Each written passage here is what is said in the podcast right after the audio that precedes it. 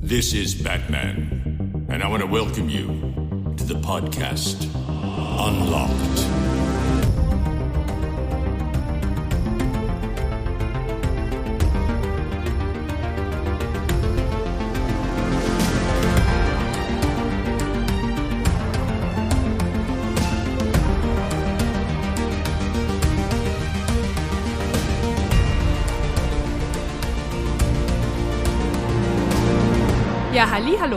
Ein herzliches Willkommen äh, zu einer neuen, ganz regulären Folge Unlocked. Dieses Mal wieder äh, mit digitalen Spielen am Start. Auch wenn wir gemerkt haben, würde ich behau äh, persönlich behaupten, die analogen Spiele werden jetzt vielleicht öfter mal in so einer kleinen Spezialfolge hier unter äh, wiederkehren. Hätte ich auf jeden Fall Lust drauf. Dafür Ich müssen möchte wir das natürlich- nicht. Dafür müssen wir natürlich ab und an welche spielen. Aber ich glaube, das werden wir schaffen. Und ich steige direkt ein. Ähm, Julian ist mit am Start heute. Der Hallo. liebe Jules hat sich Zeit genommen. Der, Heiße Jules. Das ist so. Der liebe Ben kann heute nicht, wird uns aber sehr wahrscheinlich in der nächsten Folge wieder mit seiner Anwesenheit beglücken. Und Genau. äh, Und da wird er bestimmt noch erzählen, was Sache ist. Oder bei ihm geht's gerade auch ein bisschen auf und ab. drunter und drüber. Das ist Drunter irgendwie bei uns, drüber. genau, das ist irgendwie bei uns allen so. Wie und die coolen äh, Kids sagen. Die coolen Kids sagen, genau. Äh, ich fange einfach mal an. Ähm, und zwar, also wir steigen jetzt direkt hier hart Warte, hart, ich wollte ganz, kurz- mich ganz kurz bedanken, weil tatsächlich äh, behaupte ich relativ viel Feedback bekommen für die Brettspielfolge. Mhm. Ungefragt, was ich eine Frechheit finde, dass ihr uns einfach ungefragt irgendwelche lieben Worte schickt. Nein, jetzt mal, äh, jetzt mal hier Buddha bei die Fische. Wirklich, hat, hatte mich sehr gefreut. Ja, und so doof das klingt, habe ich jetzt gar nicht erwartet, dass irgendwie draußen Leute Ja, sagen so, nicht. boah, Brettspielfolge, das ist ja mega. Aber ey, wir haben ein paar Tweets bekommen, wir haben ein paar Nachrichten auf Instagram bekommen. Hat mich sehr gefreut. Einer zum Beispiel ähm, von euch, ich nenne jetzt mal keine Namen, weil ich weiß gar nicht, wie, wie deep einem das immer ist, ähm, war auch direkt so, okay, was jetzt? Hole ich mir jetzt Flamecraft oder Star Wars The Clone Wars? Und ich muss sagen, Flamecraft. Ich hoffe, das war der richtige Tipp für die Person. Aber ähm, auch weil ich glaube, habe ich auch gesagt, Clone Wars habe ich eigentlich noch gar nicht gespielt. Aber so, so spontan, wenn ich mich entscheiden müsste, ich glaube, ich würde Flamecraft nehmen. Ja, ist äh, keine schlechte Wahl. Ja, ich habe auch eine ganz liebe Nachricht bekommen. Ich nenne äh, den Namen auch nicht. Ähm, der äh, angefangen hat, sich für kooperative Spiele zu interessieren und dann gesagt hat, ja, ihr habt ganz viele tolle Titel genannt, alle, also oder viele davon natürlich etwas höherpreisig. Das ist uns auch klar. Ähm, genau, und hatte Wir sind dann halt reich. ich wünschte, es wäre so. Äh, und hat dann selber ähm, währenddessen ein bisschen gegoogelt, was ihm so vorgeschlagen wurde, auch von Amazon in der Richtung Andor wurde ihm vorgeschlagen. Ähm, und, äh, oh, den zweiten Titel weiß ich gar nicht mehr. Äh, Robin Hood. Robin Hood hatte ich tatsächlich hier auch schon mal vorgestellt. Ähm, und er hat gefragt, was ich von den beiden Titeln halte. Und äh, genau, Andor klingt sehr gut. Und da habe ich ihm auch noch mal ganz kurz äh, äh, Gloomhaven Pranken des Löwen ans Herz gelegt, denn das kostet auch nur in Anführungsstrichen 50 Euro, ist die kleinere Version von Gloomhaven und perfekt, finde ich als Einstieg geeignet, um zu schauen, ey, habe ich Bock auf so ein dickes Ding und will ich dann am Ende 100 Euro dafür ausgeben. Das nur noch mal äh, zur Brettspielfolge. Also äh, ja, vielen Dank auch von mir für das liebe Feedback, für auch ähm, der die Anfragen. Ich freue mich tatsächlich immer, wenn ich Tipps geben kann, weil ich habe dann doch einige, einige äh, Spielchen schon auf dem Buckel bisher. Hat dein Leben doch einen Sinn dann am Ende Es des hat Tages, endlich würdest du einen sagen. Sinn. Genau, und ich kann nämlich jetzt direkt die Überleitung schaffen. Ich äh, ziehe aktuell um und ich glaube, ich hab's, also es fühlt sich zumindest so an, als wäre das Anstrengendste, die Brettspiele runterzutragen. Die verpacke ich nicht mal in irgendwelche Kisten, weil es so viele sind. Das, nee, ich mach dann wirklich, wir machen dann einmal eine Kette. Es sind vielleicht gar nicht so viele wie ich. Ich übertreibe jetzt vielleicht. Aber es sind Mhm. schon so, ich glaube, also ich würde schon sagen, so 40, 40 Brettspiele und ich rede jetzt von dicken Dingern. So. Ähm, Oh. Die stehen gerade bei mir im Wohnzimmer. Mhm. Und mein Partner hat mindestens genauso viele, eher mehr. Das heißt, ja, wir haben uns ein 5x5 Kallax-Regal äh, gekauft, wo Brettspiele reinkommen. Wir sind uns relativ sicher, dass wir das eine oder andere Stück dann doch irgendwo, irgendwo in den Keller verfrachten müssen. Ähm, wir werden es sehen. Aber ja, es ist tatsächlich dann doch sehr viel. Und es ist sehr schade, denn unsere Wohnung ist, ich würde sagen, so, ich glaube, 73 Quadratmeter, wenn mich nicht alles trügt, was für zwei Personen absolut in Ordnung ist. Aber äh, so geschnitten, dass man keinen Raum hat, wo man dieses riesige Kallax-Regal schön Oh hinstellen kann. nein. Ach, das ist schade. Deswegen, ähm, ja, steht's jetzt im Flur. Das ist halt, äh, weil der Flur ist doch tatsächlich verhältnismäßig groß. Ähm, und aber immerhin, wenn man jetzt die Haustüre aufmacht, wird man direkt von Brettspielen begrüßt. Dann weiß man direkt, was einen erwartet. naja, genau. Und ansonsten, ähm, Finde ich aber auch schön gelöst tatsächlich so. Das Ja, ist ja ich- auch, also- ist ja auch was Cooles und besser Ja. wirklich so, als dass man das alles in den Keller packen muss. Oder Nein, um Gottes dann Willen. das einfach so herrenlos in irgendeiner Ecke rumsteht. Das habe ich ja eine Zeit lang gehabt. Nee, Und das, das- ist, das ist ass, sind wir ehrlich. Das sieht ja, nicht gut aus. das wäre auch nicht passiert. Also ich glaube, jeder, der irgendwas sammelt, sei es Brettspiele, sei es Figuren, sei es DVDs, was auch immer, ähm, möchte nicht, dass die Sache, also da, da hängt ja das Herz dran. Man möchte ja, dass es irgendwo seinen Platz findet und auch gesehen wird. Von daher, ähm, ja, ich glaube, vom Umzug so in der Gänze erzähle ich dann einfach in der nächsten Folge. Äh, ich kann auf jeden Fall spoilern, es passiert einfach sehr viel Scheiße. Also dieser Umzug, sagen auch Freunde mittlerweile schon, er ist wirklich ähm, verflucht alles geht irgendwie schief. und äh, zum Beispiel Jules Frau war heute auch da, hat uns ganz lieb beim Streichen geholfen. Ach, ähm, da war sie. Ja, Sagt mir nie Bescheid, wo sie ist. genau. Und ähm, ja, das erzähle ich dann einfach in der nächsten, in der nächsten Folge in der Gänze. Sehr gerne. Und, genau. Und nebenbei, neben diesem ganzen blöden Umzugsstress, der ja sowieso schon reicht, und noch ganz viel Arbeitsstress, der irgendwie auf einmal alles aufeinander kommt, ähm, ist bei mir äh, jetzt noch äh, so ein bisschen dazugekommen, dass meine Mama, äh, da, da muss ich kurz ausholen, ähm, die ist, boah, ich weiß nicht, wie lange ist das jetzt schon her? Vor ein paar Monaten ist die gestürzt, eigentlich nicht schwer. Also, ne, mit dem Fuß in dem Rucksack, der auf dem Boden stand, hängen geblieben, hingefallen, passiert ja jedem von uns mal, hat sich dabei ähm, aber zwei Wirbel gebrochen.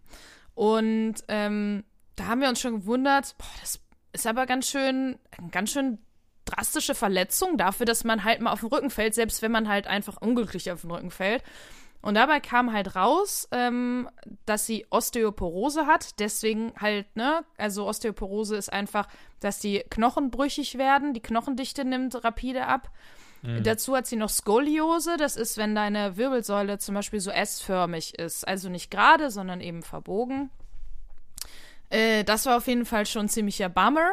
Ähm, sie hatte dann auch im Sommer eine OP dafür, für die Wirbel. Ach so, und was wir dazu sagen müssen, ähm, meine Mutter hatte, letztes Jahr war das, glaube ich, schon, einen Schulterbruch, den sie aber gar nicht so richtig gemerkt hat. Und wir haben uns damals schon gewundert, wie kann das denn sein, dass deine Schulter gebrochen ist und du hast nicht mehr mitbekommen, wobei. Also meine Mutter macht keinen Sport, meine Mutter ist nicht anderweitig hingefallen, das war alles ganz komisch. Naja, rückblickend macht es tatsächlich Sinn. Und äh, genau, dann hatte sie die OP, die auch leider sehr, sehr schmerzhaft war. Ähm, und ja, jetzt hatte sie so eine, äh, ja, also mit der Arbeit ist das natürlich alles schwieriger geworden. Meine Mutter ist Putzkraft. Und ähm, da war halt die Überlegung, okay, kann sie das einfach alles noch leisten? Ja, und dann war sie beim Arzt eben, um das alles auch nochmal abzuklären. Und er hat ihr dann gesagt, oh, Frau Leindecker, äh, Sie haben einen, einen dritten gebrochenen Wirbel. Und meine Mutter, wie? Und sie hat Ei, nicht arme gemerkt, Mama. dass der dritte Wirbel gebrochen ist. Das ist auch schon wieder so eine Sache. Gott sei Dank halt quasi nach unten und nicht nach oben. Weil je weiter oben, desto größer ist halt natürlich die Gefahr dann irgendwann leider ähm, einer Lähmung. Und ähm, dann hat der Arzt zu ihr gesagt, okay, passen Sie auf, Sie gehen jetzt diese Woche nochmal zum Chirurgen und dann wird geklärt, ob Sie eben nochmal operiert werden müssen. Und da war meine Mutter heute und hat mich vorhin angerufen und sagte, ja, operiert werden müsste sie nicht, weil der Arzt einfach gesagt hat, das wäre ihm zu heikel, innerhalb von fünf Monaten zweimal am Rücken zu operieren. Das würde er ungern machen, wenn sie die Schmerzen aushalten würde. Ähm, hat sie gesagt, ja, ja, das passt schon. Also sie kriegt jetzt auch keine. Ist aber auch eine harte Sau, deine Mutter, oder? Also Das dieses man- ganz ja. typische dieser Generation, so, ey, solange das nicht irgendjemand am Verbluten ist, dann ist das schon okay. Äh, meine Mutter, nee, mein Vater ist zum Beispiel gar nicht so. Mein Vater ist das genaue Gegenteil. Aber Also meine du kommst Mutter, ein bisschen mehr nach deinem Vater, würdest du sagen. meine, äh, vielleicht, kommt drauf an, wenn, wann, wann man mich fragt. Aber meine Mutter ist, äh, die hält extrem viel aus. Also wirklich, die hält extrem viel aus. Die hat sich mit einem gebrochenen Arm wieder schlafen gelegt. Die hat sich mal heißes Fritteusenfett über den Arm gekippt und ist nicht zum Arzt. Also meine Mutter hält sehr viele Schmerzen aus. Und das hält sie jetzt auch aus ähm, und nimmt auch extrem selten Schmerzmittel, weil die bekommt auch keine, also die nimmt dann halt so eine Ibu. Und ich so, Alter, eine Ibu nehme ich, wenn ich Kopfschmerzen habe. Ähm, genau. Und dann hat der Arzt halt, wie gesagt, gesagt, ja, passen Sie auf, das macht keinen Sinn zu operieren. Die nehmen dann in einem halben Jahr das Gestänge raus, was gerade, ne, um die Wirbelsäule ist. Sie hoffen dann, dass das Schmerzen nimmt, denn meine Mutter hat, und ich kann, hab mir jetzt leider nicht gemerkt, wie das heißt, ein Kanal-Spinaltunnel irgendwas, das quasi ihre, ähm, dass das verengt ist und dadurch die Nerven geschädigt werden. Und deswegen hat sie wahrscheinlich gerade Schmerzen. So, dann hat sie, also das hat sie jetzt noch mitgenommen. zusätzlich, ich meine, sie hat ja nicht schon so viel, so viele Krankheiten im Rücken. Und dann meinte der, ach so, und was ich hier noch sehe, ja, sie hatten scheinbar einen Bandscheibenvorfall irgendwann. Und das ist wirklich so, das Ja, das klingt aber so, als gäbe es den sein. gratis obendrauf bei so einer, bei so einer Erkrankung, wenn ich ehrlich bin. Das ist so ein Ding, so, das ist wie Pommes und Mayo. Ja, So, das meine ist Mutter dann hat so, das, das ist selbstverständlich. Natürlich kommt das noch dazu jetzt. Ja, und meine Mutter hat auch, also die nimmt das irgendwie dann immer so, die hat das so mit Humor genommen. Die meinte auch so, die hat auch nur zu dem Arzt gesagt, ja, sind Sie jetzt fertig oder haben Sie noch was für mich? Ne? Und der so, nein, eigentlich nicht. Ich glaube, das war's. Aber Gut, ja, dann, dann passt das ja. Naja, ist äh, auf jeden Fall alles irgendwie nicht so opti. Meine Mutter nimmt es Gott sei Dank, soweit es geht, mit Humor und sagt, ey, ändern kann ich daran eh nichts. Noch bin ich nicht tot. Das ist immer ihre Devise. ähm, ja, und das ist aber, also sie ich weiß nicht, ob sie sich wirklich nicht so viele Sorgen macht, wie sie tut, oder äh, ob sie sich das versucht hat, jetzt so ein bisschen zu verinnerlichen, dieses, ey, ich kann es nicht ändern und bis ich es nicht ändern kann, passt es schon und alles andere kommt danach, oder ob sie das halt nur versucht, sich selber einzureden. Aber ja, ich glaube, ich als Tochter bin dann natürlich noch mal ein bisschen sorgenvoller, vor allem, weil ich eben nicht in der gleichen Stadt wohne. Ähm, das heißt, selbst wenn irgendwas wäre, bräuchte ich mindestens eine Stunde hin. Das ist dann natürlich irgendwie nicht so schön. Und äh, gerade halt mit dem Umzug und äh, Pipapo, dass man einfach nicht die Zeit hat zu sagen, ey, ich komme heute mal auf einen Kaffee vorbei oder so und wir quatschen in Ruhe. Ja, das ist irgendwie gerade alles so semi-optimal. Aber das passt auch. Ich denke, das, das wird. Aber da hat sie irgendwie gerade so ein bisschen die Arschkarte gezogen. Klingt noch viel auf einmal, aber ich drücke deiner Mama ganz doll die Daumen, Ja, dass das äh, schön abheilt und auch wieder, wieder gut wird. Ja, ich glaube, es ist auf jeden Fall zumindest dahingehend positiv, dass sie jetzt wahrscheinlich, ich glaube, ein Jahr krankgeschrieben ist und danach, also Mhm. ich, ihr wurde auch gesagt, jetzt mal ganz im Ernst, äh, sie sind nicht mehr für den Arbeitsmarkt geeignet. Ne? Das klingt hart, aber ist ja auch einfach so. Also mit, mit so, so einer Stange an Rückenkrankheiten, wo, wo Ja. ne? also Im selbst Sinne von im Büro- allgemein nicht oder aufgrund von der Rückenerkrankung für, für physische Arbeit? Er hat eigentlich von allgemein gesprochen, Okay. der Herr beim Arbeitsamt. Also, weil sie ja auch ähm, Probleme hat, wenn sie sehr lange in einer Position sitzt. Also, sowas Mhm. wie ein Bürojob, acht Stunden geht auch nicht mehr. Ich denke, es muss jetzt alles erstmal ausheilen und dann muss man gucken, ob sie vielleicht, weiß ich nicht, halbtags oder so, selbst das. Aber meine Mutter ist ja auch nicht mehr die Jüngste, ne? Also, ich bin ja 33, dann kann man sich ja überlegen, dass meine Mutter, meine Mutter ist jetzt, ne, ähm, ist äh, 60er Jahrgang. 51. Nee, ist 60er Jahrgang. Also das heißt, ne, meine Mutter ist halt auch schon die 62 Jahre alt. Mhm. Wann, wo steigst du dann noch mal auf dem Arbeitsmarkt ein? Wenn du komplett in dieser Schiene nie gearbeitet hast, ne?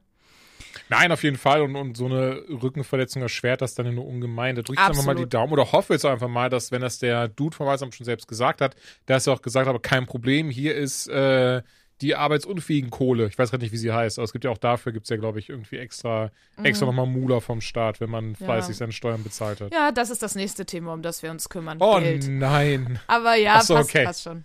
Okay, nee, okay, ach so, ich dachte, ja, jetzt ja. kommt so. Und deswegen hat er gesagt, hier sind ihre 20 Euro und eine Trillerpfeife. Ja, doch, ähnlich. Tatsächlich. Also, Nein. es klang ähnlich. Aber das, das müssen wir alles noch mal in der Gänze gucken. Mhm. Ähm, wir, ein Problem nach dem anderen gehen wir jetzt an. Ja, Sehr gut. genau. Aber du hast dafür schönere Neuigkeiten. Ich durfte sie auch vorher schon erfahren, aber jetzt möchtest du es von den Dächern schreien. Ja, du gehörst zu dem auserwählten Kreis von Menschen, die schon vorher erfahren durften. Es ist äh, etwas, was jetzt tatsächlich, ich finde mal spannend, wie schnell so die Zeit vergeht, tatsächlich aber schon lange in der Mache ist. Und äh, ich dann natürlich in meinem hauseigenen Podcast als ganz, ganz zuerst ankündigen werde, werde da jetzt direkt vorweg ganz kurz noch jetzt nicht super viel drüber erzählen, sondern werde mir das ein bisschen aufsparen zum Release hin. Ähm, und, und da dann ein bisschen dann dazu erzählen, auch um immer wieder mal, ich sag mal, Low-Key-Werbung zu machen, das in Erinnerung zu rufen. Denn ich darf, äh, und ich freue mich unfassbar, das äh, ankündigen zu dürfen, ähm, ich darf verlauten lassen, dass am 23. Februar 2023 mein nächstes Buch auf den Markt kommt. Das allererste Mal, Dankeschön, das allererste Mal Non-Fiction. Es ist ein Urban Fantasy Buch, wird herausgegeben von Community Edition, das mich unfassbar freut. Denn äh, ich glaube, ich bin da an einen sehr lieben Redakteur geraten. Aber wie gesagt, andermal, äh, zu den Details andermal mehr. Das Buch wird heißen Der Tod des Dämonenkönigs und ist allen voran, behaupte ich, ein bisschen inspiriert von den Serien meiner Kindheit und Jugend über Anime-Sachen. Dragon Ball, nein. Äh, weiß ich gar nicht. Über Anime-Sachen wie Helsing, vielleicht auch ein bisschen Dragon Ball drin, allen voran, aber äh, sowas wie Akte X, Supernatural, Buffy, Angel. Einfach sehr viel, man hört es vielleicht schon am Namen, das was mit Dämonen zu tun hat. Und Sehr viel Mystery.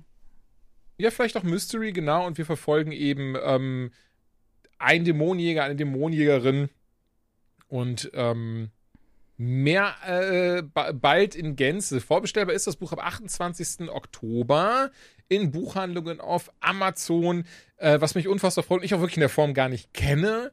Es ist wohl so, dass ähm, hier und da wohl auch Poster hängen werden und so ein Zeug. Ich kann mir noch gar nichts vorstellen. Ich kann mir auch, ich kann mir auch, ich, also ehrlicherweise glaube ich es auch gerade noch nicht so richtig im Sinne von, ich bin ja eigentlich ein sehr unbeschriebenes Blatt, dass ich mir vorstellen kann, dass dann, weißt du, so irgendwie so, so eine Buchhandlung bekommt so ein Poster und ist so, hell Who the no. fuck is he? Ja, ja, und dann so, nope.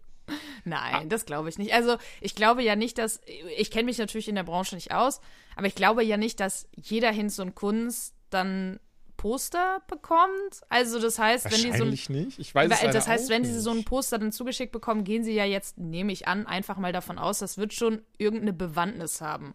Ich bin auf jeden Fall gespannt. Ich habe schon gesagt, ich werde die Augen offen halten in äh, der Buchhandlung meines Vertrauens, ob da vielleicht mal so ein Pösterchen erscheint. Wenn, dann werde ich dir ein Foto schicken. Oh, sehr ähm, gerne. Aber, Oh, das dürft ihr ähm, dort draußen auch super gerne machen. Und noch ein kleiner Verbraucherhinweis. Heute an einer Woche, also am Tag des äh, äh, Erscheins des Podcasts, also heute ist der 22.10. oder der Erscheinungstag. Ähm, nächste Woche vom 28. bis zum 30. findet in Hamburg die Polaris-Messe statt. Ich weiß nicht, ob du davon gehört hast. Ähm, das ist so eine YouTube, Twitch, Influencer-Messe, wo aber spannenderweise auch beispielsweise Nintendo da sein wird, Bethesda, die werden mit Games da sein, mit Anzocken. Ähm, da wird es auch relativ typischen Pressebereich geben und was weiß ich. Lange Rede, kurzer Sinn. Ich bin auf jeden Fall auch da und nimm mein Buch sogar mit, weil ich wohl am Samstag dann dort meine allererste Vorlesung haben werde. Uh, ein paar das heißt Lesung, nicht Vorlesung. Vorlesung Oh. ist Uni. ich sag immer Vorlesung, ganz ehrlich. Ich habe jetzt immer, hab mich doch gesagt, du bist die Erste, die mich korrigiert, vielleicht bist du die Erste, die sich auch getraut hat. Weil selbst zum Redakteur war ich immer so, ja, da mache ich dann eine Vorlesung. Nein, du machst eine Ähm, Lesung.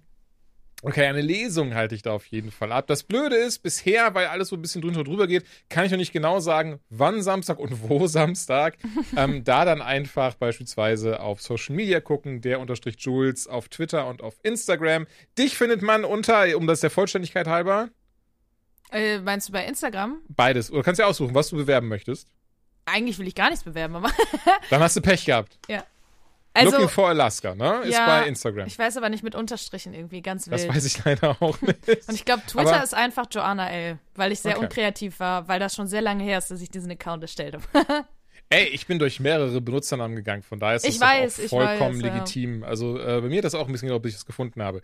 Punkt um, falls irgendjemand da sein sollte, angeblich werden über 30.000 Gäste erwartet an dem Samstag. Und, ähm, ist das Bock denn eine offene Messe? Ich habe nämlich Ja, von der ja, Messe das ist eine offene Messe, gehört. Mhm. genau. Nee, die ist auch komplett, die ist wirklich brandneu. Die ist, ähm, die ist wohl ein geistiger Nachfolger zur Mac, die in Erfurt war. Ja, ja, die sagt mir was. Hm? Und unter anderem, was ich auch lustigerweise erst jetzt letztens erfahren habe, unter anderem einer der Hauptverantwortlichen ist mein Vorgänger von Pete's Meet Mickel. Ähm, und das wusste ich wirklich nicht lustigerweise. Also das hatte auch, also die, die, die Einladung kam spannenderweise auch gar nicht von ihm da. Ähm, hab das dann aber erfahren, dass er das ist und da konnte ich mich dann auch gut mit ihm kurz schließen. Deswegen danke an Mickel, der diesen Podcast nicht hört. Und nee, deswegen, ich bin sehr, sehr gespannt. Ich habe auch, der Verlag hat mir ein paar Postkarten mitgegeben, was ich sehr lustig Süß. finde. Ähm, keine Ahnung, ganz ehrlich, wenn da jemand eine haben möchte, vielleicht auch irgendwie was draufgekritzelt oder so, soll, soll er sie gerne Bescheid geben. Ansonsten werde ich die einfach, ähm, weiß ich nicht, bei der Lesung vielleicht da auslegen oder so, dass man sich eine wegnehmen kann, wenn man denn möchte.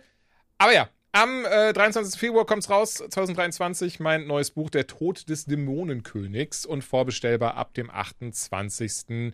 Oktober. Ich bin unfassbar gespannt. Ich muss ehrlicherweise sagen, es ist das erste Mal in meinem Leben, so lustig das jetzt klingt, dass ich etwas produziert habe, wo ich nervös bin, was die Leute denken. Mhm. Ja. Wahrscheinlich, weil es so ein bisschen mein eigenes ist, nur eine Geschichte, die ich mir komplett ausgedacht habe. Und sind wir ehrlich, weil, weil das, das erste Buch, das war dieses Depressionsbuch, ich merke gerade lustig, wo, wo, wo wir beide uns quasi kennengelernt haben, durch das wir uns quasi kennengelernt haben. Mhm. Ähm, das ist halt meine Geschichte. Da kannst du halt nicht sagen, die Geschichte ist scheiße. Oder kannst du von mir aus sagen, aber im Wesentlichen, ja, ist halt meine Geschichte so. Genau. Während ja. eben das ja wirklich Non-Fiction ist, was ich mir ausgedacht habe. Und ey, wir werden es sehen. Ich bin auf jeden Fall sehr, sehr gespannt, wie es ankommen wird. Und ja, wie gesagt, also die nächsten Folgen werde ich äh, so frei sein, immer wieder mal ein bisschen was aus dem Nähkästchen plaudern. Ich habe mir da ein paar Gedanken gemacht, was vielleicht spannend sein könnte, so ein bisschen über die Entstehungsgeschichte zu erzählen, ein bisschen darüber, wie auch sowas funktioniert, wie ich den Verlag gefunden habe und so weiter und so fort. Das aber, wie gesagt, dann das äh, nächste Mal mehr dazu und danach das nächste Mal mehr dazu und danach das nächste Mal mehr dazu und so weiter. und so fort und so weiter und, und so, so, weiter. ja, du, viel mehr habe ich auch ehrlicherweise gar nicht. Also all das andere, was vielleicht erzählenswert gewesen wäre, das ist auch jetzt schon wieder, all das ist schon wieder Old News, wie die coolen Kids sagen. Ja, ja, same, bei mir auch. Und äh, ich würde sagen, wir starten direkt mit den News und äh, leuern da mal rein. Super gerne. Ich finde, ich finde, wir haben zwei sehr spannende Themen heute mitgebracht, du und ich jeweils. Mhm. Und eine davon ist, dass Bayonetta 3, das hatte ich im Internet ein bisschen mit, also ein bisschen. Das ist auf Twitter komplett durch die Decke gegangen, weil die Synchronsprecherin von Bayonetta, Helena Taylor, die hat in drei Twitter-Videos im Wesentlichen dargelegt, äh, wie Platinum Games und Nintendo ist, glaube ich, der Herausgeber, ne? Ähm, Done Her Dirty quasi. Das hat sie zumindest behauptet, ähm, beziehungsweise das behauptet sie immer noch. Weder John noch und ich wissen, wo da die Wahrheit liegt, wahrscheinlich irgendwo dazwischen. Sie hat auf jeden Fall behauptet, dass ihr insgesamt 4000 Dollar geboten worden, komplett den dritten Teil von Bayonetta zu synchronisieren. Also im Sinne von, dass sie halt eben Bayonetta im dritten Teil komplett synchronisiert, dafür 4000 Dollar geboten bekommen hat. Das hat sie natürlich abgelehnt, sagt sie, insbesondere weil sie eine ähm, Theaterschauspielerin ist und weiß, was sie wert ist. Und ganz ehrlich, bis hierhin würde ich sagen, all power to her. Ja, Denn, total. Das habe ich nämlich, äh, genau, bin ich voll bei dir. Haben wir beide gesagt, ey, 4000 mhm. Euro sind nichts. Also 4000 Euro sind natürlich viel Geld, aber aber äh, nicht für den Aufwand, nicht Total, für die Vertonung ja, ja. von dem ganzen Spiel. Und das Spiel ist ja nicht nur zwei Stunden lang. Ähm, ja, da wäre ich voll, voll bei ihr. Das ist einfach eine Frechheit. Und da habe ich schon gedacht, krass, also mit so einem Angebot zu kommen, das muss, das ist ein bold Move. Ja, und dann ging es ja weiter. Ja, auf jeden Fall. Und so hat auch die Twitter-Bubble reagiert. Oder, oder Twitter an sich. Ich weiß nicht, ob man das, ich glaube, Bubble ist das falsche Wort in dem Fall. Und dieses, zum Beispiel das erste Video hat mittlerweile über eine Million Likes und wurde über 250.000 Mal retweetet. Und du hast wirklich ganz viele Leute, die geantwortet haben und gesagt haben, was das für eine Scheiße ist. Und sie ruft ja auch zum Boykott des Spiels auf. Ähm, was schon das erste ist, wo ich, wo ich was ich schwierig finde, ehrlicherweise. Ich verstehe das auf einer menschlichen Ebene komplett. Wenn ich, sage ich mal, ne, an, an einem Projekt lange Zeit beteiligt war und das dann aufgeteilt ist in ne, Teil 1, Teil 2, Teil 3 und ich in Teil 1 und 2 einen ganz wichtigen Part gespielt habe und da, weiß ich nicht, mehr Geld für bekommen habe oder, oder einen höheren Stellenwert genossen habe, wie auch immer, das ist ein hypothetischer Fall. Und in Teil 3 wird dann gesagt, ja, pass auf, also entweder nimmst du die Tüte Chips und machst nochmal dieselbe Arbeit oder hast halt Pech gehabt. Mhm dann würde ich mich auf der menschlichen Ebene auch sehr verletzt fühlen und erstmal sagen, nö, dann will ich nicht dabei und sage auch allen Menschen, die dieses Projekt nur wegen mir oder, oder ne, die einen Grund hatten, es wegen mir zu konsumieren, die boykottieren das jetzt bitte. Hm. Wieso, das verstehe ich. Ja, Auf einer, oder, oder mach du gerne, ja. Nee, nee, also das stimmt schon, das, äh, da haben wir ja auch schon ein bisschen am Anfang diskutiert, als wir das so gesehen haben, haben wir uns hin und her geschrieben und waren so, hm, ja klar, also das ist halt dieses ganz typische, genau, ich bin angefressen, ich erzähle jetzt meinen Freunden, wie angefressen ich bin und es ist auch absolut legitim, dann auch ein Video an, an die Öffentlichkeit zu treten und zu sagen, hey, pass auf, Leute, mir wurde da übel mitgespielt, ich finde, das ist einfach nicht fair ähm, vielleicht auch nochmal auf die Situation von SynchronsprecherInnen weltweit aufmerksam zu machen, die ja zum Teil wirklich ähm, schlechter bezahlt werden, als sie es sollten.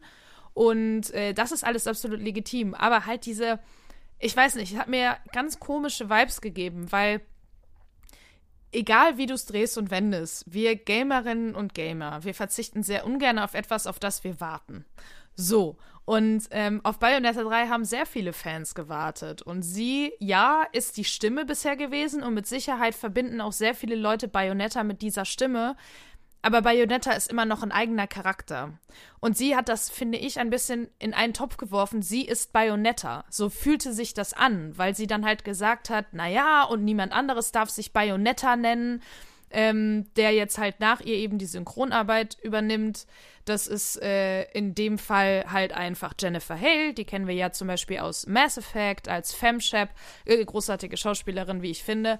Und ähm, ja, dass sie in diesem Fall dann quasi einfach hingeht und sagt, pass auf, das ist nicht Bayonetta, sie hat nicht das Recht, dann Fans irgendwelche Sachen, Autogrammkarten zu unterschreiben als Bayonetta. Ich bin Bayonetta. Und das finde ich halt einfach schwierig, weil nein, sie ist nicht Bayonetta. Sie ist die Stimme von Bayonetta bisher gewesen, hat das auch sehr, sehr gut gemacht, aber Bayonetta ist halt einfach mehr als ihre Stimme. Und das ist für mich einfach das, was ich irgendwie schwierig finde. Ähm, wie sie damit einfach irgendwie umgegangen ist und wie sie das alles nach außen getragen hat. Und ähm, ja, also egal, auch wenn es vielleicht dann am Ende erstmal gut gemeint war oder sie vielleicht es gar nicht so böse gemeint hat, aber ein Boykottaufruf wird sowieso nichts bringen, weil sind wir mal ehrlich, wer, also die wenigsten Leute boykottieren heute die Blizzard-Spiele, die wenigsten Leute boykottieren League of Legends oder äh, Valorant, obwohl da sehr viel, sehr viel mehr im Argen liegt als äh, nur schlechte Bezahlung von SynchronsprecherInnen.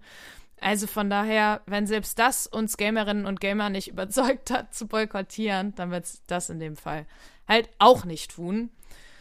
Ja, und äh, dann ging die Sache ja tatsächlich auch weiter. Ich mache jetzt einfach mal weiter. Ähm, dass äh, zum Beispiel der Journalist J Jason Schreier dann auch in einem Artikel geschrieben hat, und das hat man auch äh, weiterhin auf Twitter von mehreren Quellen gehört, dass ihr anscheinend eben nicht 4000 Dollar für das ganze Spiel geboten wurden, sondern 4000 Dollar pro Session, ähm, was halt weit über Industriestandard ist. Und insgesamt sollten das so roundabout fünf Sessions sein, also knapp 20.000 Dollar. Und das ist ja eigentlich dann auch schon wieder ein Preis, wo man sagen kann, der ist wahrscheinlich angemessen. Ähm, aber das war ihr wohl scheinbar viel zu wenig und sie wollte wohl auch äh, Anteile an den er, er, Erlösen haben, die das Spiel dann eben äh, erwirtschaftet hätte. Und ich glaube, es ist im Umlauf, dass sie wohl sogar eine sechsstellige Summe haben wollte. Also bold, äh, sehr viel Kohle da. Ja, und äh, klar, irgendwie ist man jetzt so ein bisschen in der, wie soll ich sagen, man ist jetzt so ein bisschen in der, in der Position zu sagen, ja, wie Jules am Anfang schon gesagt hat, also du hast ja gesagt, so, es liegt irgendwo in der Mitte, die Wahrheit. Und äh, vielleicht tut sie es, vielleicht auch nicht, aber schon allein eben diese Videos haben mir ein sehr, sehr schlechtes Gefühl gegeben. Oder schlecht ist jetzt vielleicht falsch, aber ein komisches Gefühl. Und ähm, deswegen kann ich mir schon vorstellen, dass sie vielleicht einfach sich selber in diesem Fall größer eingeschätzt hat oder ihre ähm, ja, ihren Anteil an diesem Spiel, an diesem Charakter Bayonetta größer eingeschätzt hat und aus diesem Grund einfach dachte, ja, mit solchen, mit solchen Forderungen kann sie kommen, denn sie ist ja schließlich die Stimme von Bayonetta. Das, das, kann, das kann sehr gut sein. Entschuldige, ich weiß, du bist im Flow. Ich finde das so funny. Hast du jetzt drei Minuten weiter geredet? Ja. Oh, ganz großen Respekt dafür. Bei mir hat mich an der Tür geklingelt und ich war so, ich habe zu dir noch so dann so low-key, also hier einfach so kurz nebenher geschrieben, so ey, alles easy, rede ruhig kurz weiter, sag mir, wo ich dann schneiden muss, weil hier jetzt geklingelt und anscheinend bist du so, scheiß drauf, it's Monolog-Time und hast einfach einen rausgebrettert. Aber das ja, also, freut mich, dann hast du wahrscheinlich wirklich das Wichtigste einfach zusammengefasst und aufbereitet. Genau, also falls ihr euch wundert, warum Jules einfach auf nichts reagiert hat, daran lag's, er war nicht da. ja, ich wollte aber, aber ich weiß, ich komme wieder und bin so, Holy shit, ist die Frau ja. professionell. Wenn man beim Radio arbeitet, dann irgendwann muss es ja mal was bringen.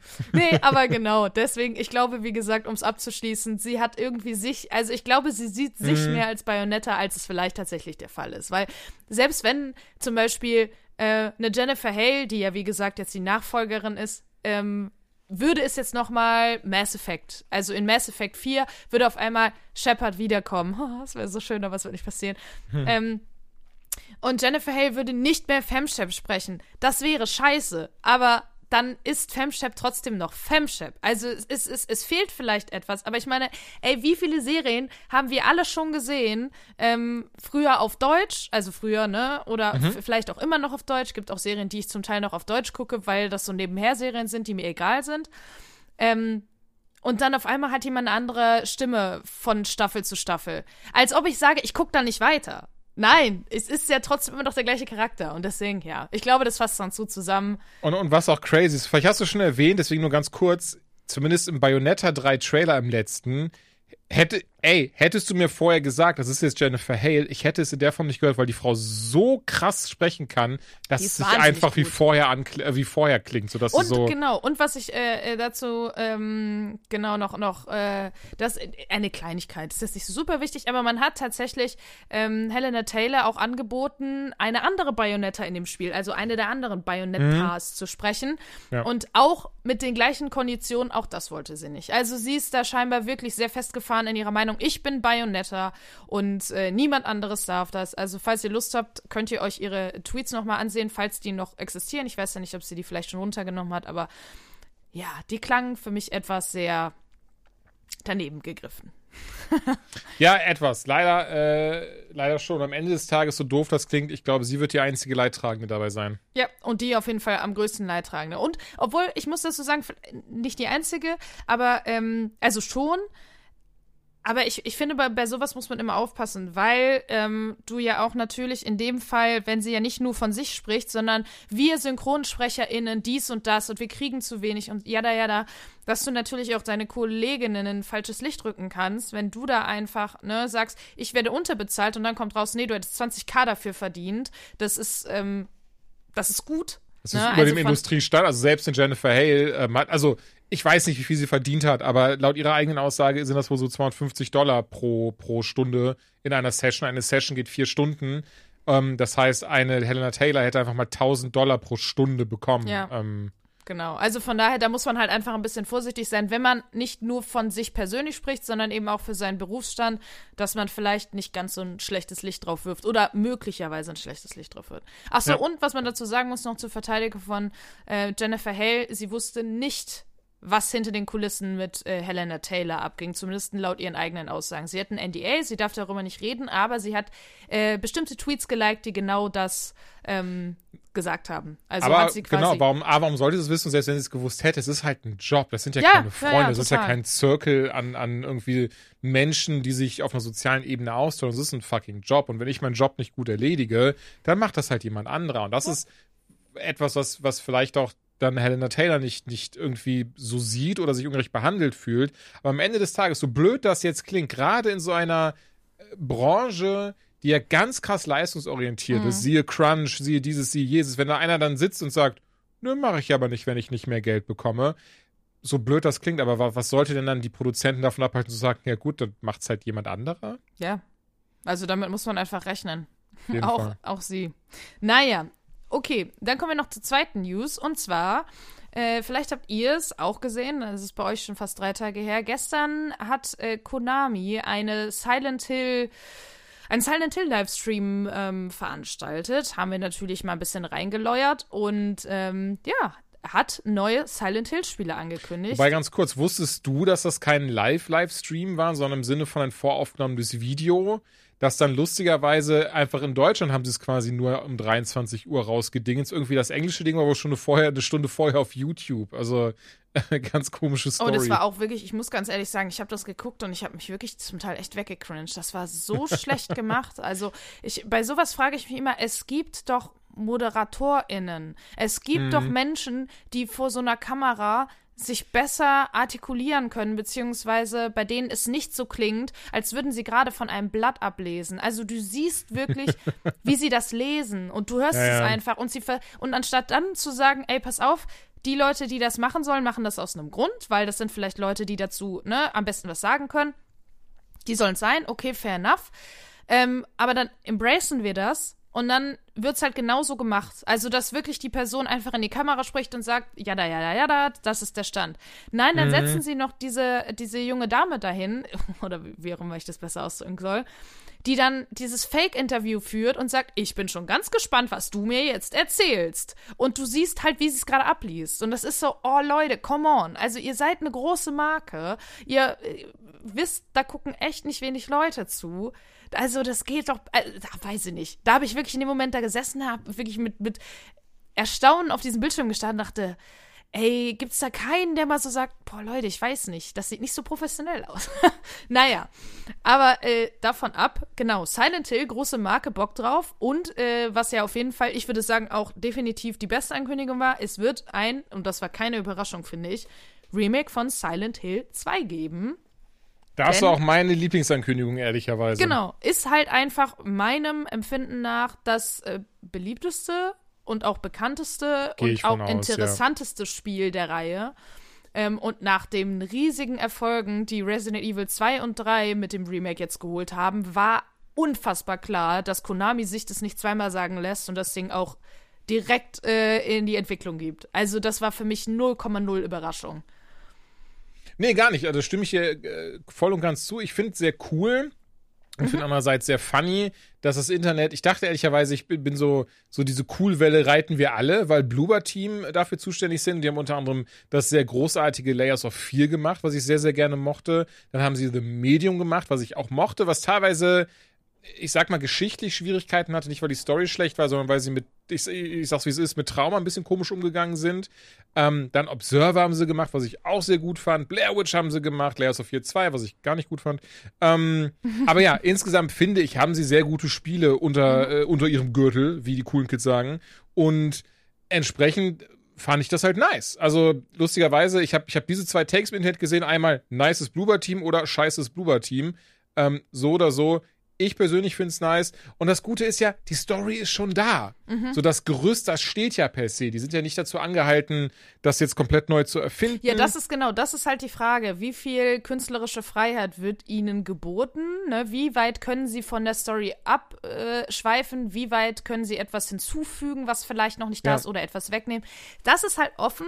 Ähm, der äh, Trailer war ja eher ein Teaser-Trailer, also da hat man ja auch nicht wirklich viel gesehen. Du hast halt am Anfang diese ganz typischen äh, Zitate gehört, was super war. Das hat mich direkt wieder reingeholt in die Welt. Ähm, aber ja, also ich glaube, das ist halt so das, was mich ähm, vielleicht noch so ein bisschen vorsichtig zurücklässt. Ich glaube, wenn klar ist, ey, wir fassen das Original nicht an, wir machen es nur alles geil und holen es in die Neuzeit, dann bin ich on board. Aber wenn dann so ist, ja, und mal gucken, hier und da, dann wird es wieder schwierig. Weil das Ding Ja. ist halt einfach rund. Das- Das, Ding war mhm. nice. Es war mega cool. Und ähm, ich weiß, dass ich es mal angefangen habe und bei der Hälfte aufgehört habe, weil ich, es war einfach, oh, es war, es ist heute einfach nicht mehr geil zu spielen. Das Gameplay ist unfassbar schlecht gealtert und äh, klar, also Grafik sowieso. Und das dann halt in Nice spielen, da freue ich mich mega drauf. Aber ja, müssen wir mal schauen. Aber es gab ja noch andere Spiele, die angekündigt wurden. Ganz kurz, ich habe letztes Mal reingeschaut, es gibt nämlich für den PC tatsächlich so eine HD-Mod, die dann ganz, ganz viel neue Texturen reinbringt und okay. pipapo. Sieht sehr gut aus. Ehrlicherweise, ich würde aber jetzt eh warten, bis, bis jetzt das Remake rauskommt, Obwohl wenn man man das noch nie wirklich muss, ist- erlebt hat. Ja. Ist ein PlayStation äh, 5 Exclusive. Also gibt es wohl Aber nur die ersten zwölf Monate, also es kommt Ja, mit aber PC und zwölf PS5 Monate raus sind Viel. Und dann eben die ersten zwölf Monate und danach auch für Xbox. Ja gut, aber wie gesagt, PC ist ja auch dann dabei. Also es ist so, ja, Mhm. Und, genau. zeitliche Exklusivität, muss ich ehrlich sagen, ich raff Exklusivität im Sinne von jetzt God of War Ragnarok zum Beispiel, das wurde von Sony entwickelt, die packen da ihr Geld rein, die wollen das, um eben ihre Konsole zu verkaufen. Mhm. Aber, aber so, so zeitliche Exklusivität habe ich noch nie verstanden. Ja. Und ähm, sie haben ja auch einen neuen Teil angekündigt, äh, einen neuen Teil der Reihe, ähm, der dieses Mal in scheinbar Japan spielt. Äh, Silent Hill V. Also, nee, nicht wie. V, Nee, F, V, F, F, ne? F. Hast du ich auf wie? gemacht? Nein, ich wollte irgendwas sagen. Fuck. Ähm, stimmt, genau, F.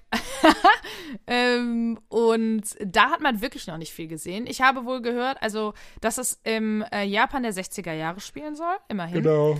Ähm, und äh, ja, das sah. Und die Story stammt wohl, das, interessant das hat ganz viele Leute, das hat ganz viele Leute fröhlich gestimmt. Mich nicht, weil ich ihn gar nicht kenne, aber Ryokishi 07 und der ist wohl einfach gerade in Japan bekannt für diese ähm, Visual Novel Games. Also Hm, okay. ehrlicherweise, davon habe ich noch nie eins gespielt. Ähm, aber die seien wohl alle sehr, sehr gut geschrieben, besonders was Horror angeht, Mhm. seien die wohl richtig, richtig krass. Ähm, das heißt, storytechnisch ist das Game wohl in guten Händen. Ich kann darüber überhaupt leider gar keine Aussage treffen, weil, wie gesagt, ich ähm, kenne den, den Mann oder die Person, merke ich gerade. Ich weiß ja nicht, was hinter dem Pseudonym verbirgt. Überhaupt gar nicht. Was mir aber ehrlicherweise ein ganz klein bisschen Bauchschmerzen be bereitet, was das angeht, dass dieses Spiel, also wirklich der neue Hauptteil der, der Silent Hill-Serie, nachdem er eigentlich PT, aka Silent Hills, der Nachfolger sein sollte, die Serie wieder aufleben lassen wollte, aus der Feder von Kojima, sich einmal gestritten haben. Die ganze Geschichte kennen wir mittlerweile. Ähm, übernimmt jetzt die Entwicklung Neobards Entertainment und das einzige Game, was sie bis heute entwickelt haben, Das ist Resident Evil Reverse. Und holy shit, das Ding war so rotze. Ja, die also, mussten das ja sogar ein Jahr verschieben, weil es so scheiße war. Also. und trotzdem ist das Ergebnis richtig rotzig gewesen. Also das war wirklich. Äh, ja, das kommt ja Ende des Monats raus, ne? In acht Tagen. In aktuell acht Tagen? 28. glaube ich, kommt's officially raus. Ach, guck mal, dann, was habe ich denn damals denn schon gespielt? War das im Early Nee, Access vor einem so Jahr, lange, vor einem was? Jahr konnte man die Beta spielen. Ah, okay. Die habe ich auch gespielt. Und die war so schlecht, Ach, dass sie nochmal, genau, Okay. dass sie das Ding nochmal richtig angepackt haben. Und deswegen dann kommt es jetzt ganz ehrlich, raus. dann, dann, dann gucken wir, siehst du gut, dass du es sagst. Wusste ich gar nicht. Ich, ich hatte gerade im Kopf irgendwie, dass das das vollständige Spiel war. Gut, dass du es erwähnt hast. Dann warte ich jetzt auch nochmal ab, bis ich, bis ich den, den, den, den Hammer fallen lasse und, und äh, irgendwas verurteile. Aber zumindest, was ich damals auch gespielt habe, ja, das war ziemlich rotzig. Und Mhm. deswegen finde ich das auch die Entscheidung so spannend zu sagen, hey, da wo alle drauf warten, dass dann wieder so ein richtiger Banger mal rauskommt und das zeigt eben, Silent Hill ist wieder da, das geben wir dem Studio in die Hand, das ein Multiplayer Resident Evil gemacht hat, was bisher ziemlich hart abgestraft wurde. Ja, das stimmt. Also ich bin sehr, sehr gespannt. Ich hätte auch gehofft, dass es dann vielleicht ne, der ein oder andere größere Name, größeres Studio ist. Was man dazu sagen muss, bei nichts, was äh, Konami angekündigt hat, ist Hideo Kojima im Boot. Leider. Äh, Ja. War eigentlich zu erwarten, aber naja, ne, man, man darf ja immer noch träumen. Aber Äh. auch äh, ehrlicherweise kein anderer der alten Silent Hill Entwickler und, und Schreiber, so unter anderem ähm, zum Beispiel auch, äh, ach Mist, ich habe leider seinen Namen vergessen, aber auch, äh, ähm, ich überlege kurz. Ja, ich Und- kann in der Zeit auf jeden Fall schon mal sagen, ähm, es wird auch einen Film geben. Das haben sie auch angekündigt, neben auch Merch. ähm, und äh, der wird von äh, Christopher oder Christoph Ganz gemacht. Der äh, war auch verantwortlich für Teil 1 der Silent Hill-Filme, ja. der tatsächlich bei den Fans noch ganz gut angekommen ist. Also Silent Hill 2, der Film, war unfassbare Scheiße. Der 1er war okay. Es war jetzt kein, wow, das hat mir die Augen geöffnet, beste Videospielverfilmung ever. Aber für eine Videospielverfilmung war es zu dem Zeitpunkt, finde ich, okay. Auf jeden Fall. Ja, er hatte sehr coole Sequenzen teilweise. genau, und ich fand Pyramid Head haben sie auch sehr gut umgesetzt. Oh, auf jeden Fall. Ähm, dementsprechend stehen da die Chancen gar nicht so schlecht, dass der nächste Film eben nicht Hot Garbage wird. Vor allem, weil seitdem ja auch wirklich ein paar gute Videospielverfilmungen, Videospielserien rausgekommen ist, wo man sich vielleicht auch noch mal ein Beispiel dran nehmen kann. Ähm, genau. Und es gab noch ähm, Silent Hill Ascension, was irgendwie so ein Livestreaming-Erlebnis sein wird. Ich kann mir Viel mehr- vorstellen, dass das so in die Ja. Richtung The Quarry geht, beispielsweise. Also ich könnte so, mir vorstellen, dass es vielleicht so ein bisschen in dieses äh, Facebook Live-Game, von dem ich mal erzählt hatte, geht. Ah, das könnte auch sein. Oder Ja, halt, stimmt. dass, dass es für Streamerinnen und Streamer ausgelegt ist, die Ja. das zusammen mit ihren. Das kann auch sehr gut sein, ja, Ähm, guter Punkt. Ich weiß es nicht. Aber sie haben wirklich, ähm, sie haben es sehr vage gehalten. Dementsprechend kann es alles sein, es kann nichts sein, aber ich glaube, am Ende des Tages wird scheiße. Es tut mir sehr leid, aber ich habe halt von solchen Formaten ähm, nichts. Ich habe bisher noch kein gutes äh, gesehen, was genau sowas versprochen hat. Klar, es könnte jetzt das erste sein, ich glaube es aber nicht. Weil es Nee, nämlich genau das halt gleiche Wording benutzt dran. hat. Dieses, ihr könnt jetzt äh, die Geschichte verändern, das ist alles kennen, man kann nichts zurücknehmen. Das war ja genau das gleiche wie eben mit diesem äh, The Walking Dead Facebook-Game. Und das ist ja wirklich grandios gegen jeden Berg geprellt. Ja, also wirklich. Deswegen, ich glaube, das wird ähnlich äh, schnell in der Versenkung verschwinden. Aber du hast mit dem. Metaverse mitbekommen, wo du es gerade sagst? äh, die- ich weiß nicht, was du meinst. Diese, diese, pass auf, und zwar ähm, letzte Woche haben sie bekannt gegeben, äh, das Projekt, in das sie, was war das, irgendwie 3,5 Milliarden bisher reingefeuert haben, ähm, hat derzeit 200 aktive User weltweit oder so. so Uff. Boah. Das ist schon, das ist Bitter. schon derb, Mann. Das ist richtig bitter, ja. Ähm, hier, ich habe mal kurz gegoogelt, weil ehrlicherweise mir wäre es wahrscheinlich auch niemals eingefallen. Aber ja, zwei Namen, die ich doch schmerzlich vermisse, die wusste ich tatsächlich gar nicht. Bei jedem Silent Hill, sogar bei PT slash Silent Hills auch involviert waren, was Geschichte und Soundtrack angeht. Einmal Hiroyuki Owaku. Ähm, er hat eben die Hauptgeschichte, also er hat Silent Hill, Silent Hill 2, 3 und 4 gemacht. Bei den anderen hat er mitgeschrieben. Und ähm, Akira, also und Silent Hills wäre ja auch übrigens wieder der Hauptautor gewesen. Und Akira Yamaoka. Aber ich der, glaube, Akira ähm, Yamaoka macht den Soundtrack auch für den neuen. Für irgendwas davon. Ich meine, Akira Echt? Yamaoka wäre Also ich habe gerade mal geschaut und tatsächlich, er macht wohl für das Remake von 2 spielt er noch mal Sachen ein. Und das macht viel Sinn, weil ich finde, das war auch so der, der krasseste Soundtrack davon. Ich glaube auch Ja, deswegen. das meine ich vielleicht. So Vielleicht Theme of das, Laura genau. und Promise. Ja, ja, genau. Er spielt das so nochmal neu ein. Das habe ich gerade mal nebenher gelesen. So ist er, also, ey, ich möchte mal dafür jetzt nichts ins Feuer lesen, äh, legen. Das ist jetzt gerade das, was ich auf Wikipedia lese. So ist er aber nicht ähm, involviert in die neuen Silent Hills. Beide nicht. Und das muss ich sagen, finde ich sehr, sehr schade. Ja, das ist wahr. Das ist auf jeden Fall wahr. Naja. Wir werden äh, sehen, wir sind gespannt, was da jetzt äh, am Ende des Tages rauskommt. Und ich Hatten würde wir über sagen, Townfall gesprochen? Entschuldigung, hattest du es erwähnt? Wenn ja, habe ich es legit Nein. nicht gehört. Nein.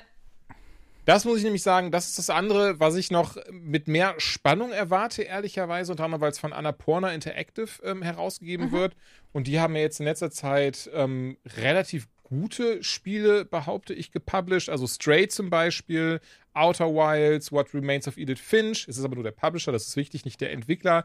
Aber ich finde, die haben bisher so, gibt bestimmt Ausnahmen, aber das, das sind die drei, die ich mich gerade erinnern kann, echt gute Sachen rausgegeben. Mhm. Und ähm, als Entwickler äh, ist dann No-Code. Da muss ich sich mal ganz schnell gucken, was, was die genau machen. Okay, ist natürlich super, dass die No-Code heißen, sehe ich gerade. Äh, warte. Zack. So, jetzt aber. Ähm, da. So, was haben die denn bisher so rausgebracht? Okay, einmal Observation. Oh, Observation. Okay, schön. Hast du es gespielt? Das ist ein, du bist im Weltraum und ähm, spielst, spielst eine Frau, die halt versucht, aus der Raumstation ähm, zu äh, abzuhauen und hast dabei dann deinen äh, Roboter-Companion, so quasi die AI vom, von der Raumstation und musst dann, ähm, ne, die hilft dir quasi dabei. Und du gehst dann von Raum zu Raum, musst kleine Rätsel lösen, Ah, Point-and-Click-mäßig. Und es ist tatsächlich ein Horror-Game in Space. Ich fand das damals richtig, richtig gruselig. Und ähm, ja doch, ich habe auch mal schnell geschaut. Die Bewertung von dem Ding im Durchschnitt hat das eine 9 von 10 bekommen. Ähm, von daher, deswegen erinnert mich das da dran. Und ja, und daher entsprechend Silent Hill Townfall, da von den allen Abseits von Silent Hill 2 habe ich gerade, so würde ich sagen, meine größten Mhm. Hoffnungen drin, dass das ein ähm, gutes Silent Hill wird. Ich bin gespannt. Also ich drücke die Daumen. Ich liebe Silent Hill. Ich finde, es ist eigentlich eine sehr coole, ähm, ein sehr cooles Franchise. Aber ja, Oh ja. mal, mal loyal. Dem aber äh, lange äh, dirty äh, ge- getan wurde, würde ich sagen. Das stimmt. Das ist leider wahr. Aber äh, Resident Evil geht es ja ähnlich. Bis auf jetzt die letzten zwei Spiele, die wirklich gut waren. Ja. Ja, aber wir In haben auch ein paar, Tat. Ein paar Spiele neben den News mitgebracht. Heute sind es in Anführungsstrichen nur drei. In der nächsten Folge werden es dann ein bisschen mehr, aber ihr habt ja eben schon ein bisschen gehört. Wir haben leider. ein bisschen ist gut, ne? Holy shit, Alter. Entschuldigung. Ja, nee, aber dadurch, dass wir äh, alle viel auf der Platte hatten, sind wir alle nicht so viel zum Spielen gekommen. Deswegen sind es heute nur drei, aber ich hoffe, ihr verzeiht uns das. Und ich würde sagen, Jules, äh, du kannst direkt reinstarten. Du hast nämlich äh, das neue Mario und Rabbits Sparks of Hope gespielt. Ähm, bin ich ehrlich gesagt nicht so drin, hab auch den ersten Teil nicht gespielt, bin also jetzt auf jeden Fall nicht der beste Sparring-Partner dafür. Aber äh, ja, erklär doch, beziehungsweise erzähl doch einfach mal, ja, Sparring-Partner. Ähm, erzähl doch einfach mal, wie, wie ist es? Was macht's? Was ich nicht verstehe an diesem Game oder an diesem, wie es aufgebaut ist, wie, wieso funktioniert das so gut? A, wieso funktioniert es so gut, dass einfach Mario auf die fucking Rabbits trifft? Also das ist ja schon das erste Ding, wo ich mich schon im ersten Teil gefragt habe, wer ist darauf, wer kam darauf? Da muss ja einer von Ubisoft, muss ja bei Nintendo angerufen haben, hat gesagt, Ja. Leute, was ist denn, wenn wir unsere Rabbits, diese kleinen durchgeknallten Dinger, die sich DreamWorks geklaut hat oder aus die Minions gebastelt hat, was ist denn, wenn wir die nehmen und ein Mario-Spiel packen? Das ist schon so das erste Ding, wo ich mich frage, wie ist das zustande gekommen? Wahrscheinlich irgendwann bei einem Bier. Wahrscheinlich. Und Mhm. dann aber weitergeht in so, und so, ah, okay, dann machen wir da einen Jump'n'Run mit den Rabbits, weil die Rabbits sind ja eigentlich auch so Jump'n'Run-Partyspiele gewesen. Aber ist das nicht so ein bisschen so XCOM-Style? Nee, deswegen sage ich ja, nein, nein, nein, nein, wir machen daraus keinen Jump'n'Run-Plattformer. Wir machen daraus ein fucking rundenbasiertes Taktikspiel wie XCOM. Und anscheinend waren alle so, das ist eine mega Idee. Woo! und das Ding ist, es wurde ja noch recht gegeben mit den Wertungen bei Teil 1 und wie Teil 1 aufgenommen wurde. Und holy shit, Mann, ich hätte es wirklich nicht gedacht, weil ich fand Teil 1 geil. Ich habe den auch durchgespielt, weil äh, der kam damals raus zu meiner Leistbruch-OP, das weiß ich noch. Und an dem Tag, als ich dann, ich war dann drei Tage im Krankenhaus danach, weil ich ein bisschen, weil es ein bisschen, Komplikationen gab und habe dann diese drei Tage nur Mario und Rabbits Lost Kingdom hieß es, glaube ich. Das, nee, Kingdom Battle, Entschuldigung, Kingdom Battle Ach so, einfach okay. Geballert bis zum geht nicht mehr ähm, gespielt. Fand ich richtig geil, mich richtig, richtig gut äh, unterhalten und war, wie gesagt, sehr überrascht, dass das alles so funktioniert hat. Und jetzt bringen sie aber den zweiten Teil raus. Und ich habe gerade mal geschaut und die Wertungen für das Ding sind ja noch mal krasser geworden. Und ich kann jetzt schon spoilern, ich muss dem beipflichten. Also, Spiel angemacht, erstmal wieder eine herrlich bescheuerte Geschichte. Dieses Mal geht's um Rosalina, die anscheinend von den, ich nenne sie jetzt böse Rabbits, ich bin, ich habe mir die Namen nicht alle gemerkt. Die von den bösen Rabbits da, was? Du hast, den, du hast nicht die Lore von Sparks of Hope äh, komplett eingesogen und aufgeschrieben. Nein, leider nicht. Es tut mir sehr leid. Aber ich habe das Spiel tatsächlich sehr, sehr viel gespielt. Ich bin jetzt, ähm, ich müsste entweder Ende Welt 3 oder Anfang Welt 4 sein. Das ist alles so ein bisschen verschwommen. Ähm, habe aber sehr, sehr viel von dem Ding gesehen und sehr, sehr viel da gemacht, habe wirklich je, jede freie Minute, die ich, der, die ich hatte, hatte meine Switch immer neben mir, war so, okay, jetzt kann ich schnell spielen. Das ist wieder ein Ding, wo ich gemerkt habe, weswegen ich die Switch oder auch so ein Steam Deck so mag, weil du kannst ja wirklich immer alles in Standby setzen und egal, was du ja. gerade spielst, gut, Multiplayer-Spiele jetzt außen vor, aber egal, was du gerade spielst, so eine Switch oder wie gesagt auch so ein Steam Deck, sind da unfassbar dankbar, finde ich, wenn du einfach merkst, du hast gerade mal 10 Minuten, war das auf eine E-Mail, taka, taka, taka, Ding wieder aus, weiter geht's und du kannst trotzdem da ansetzen, wo du weiter, äh, wo du aufgehört hast.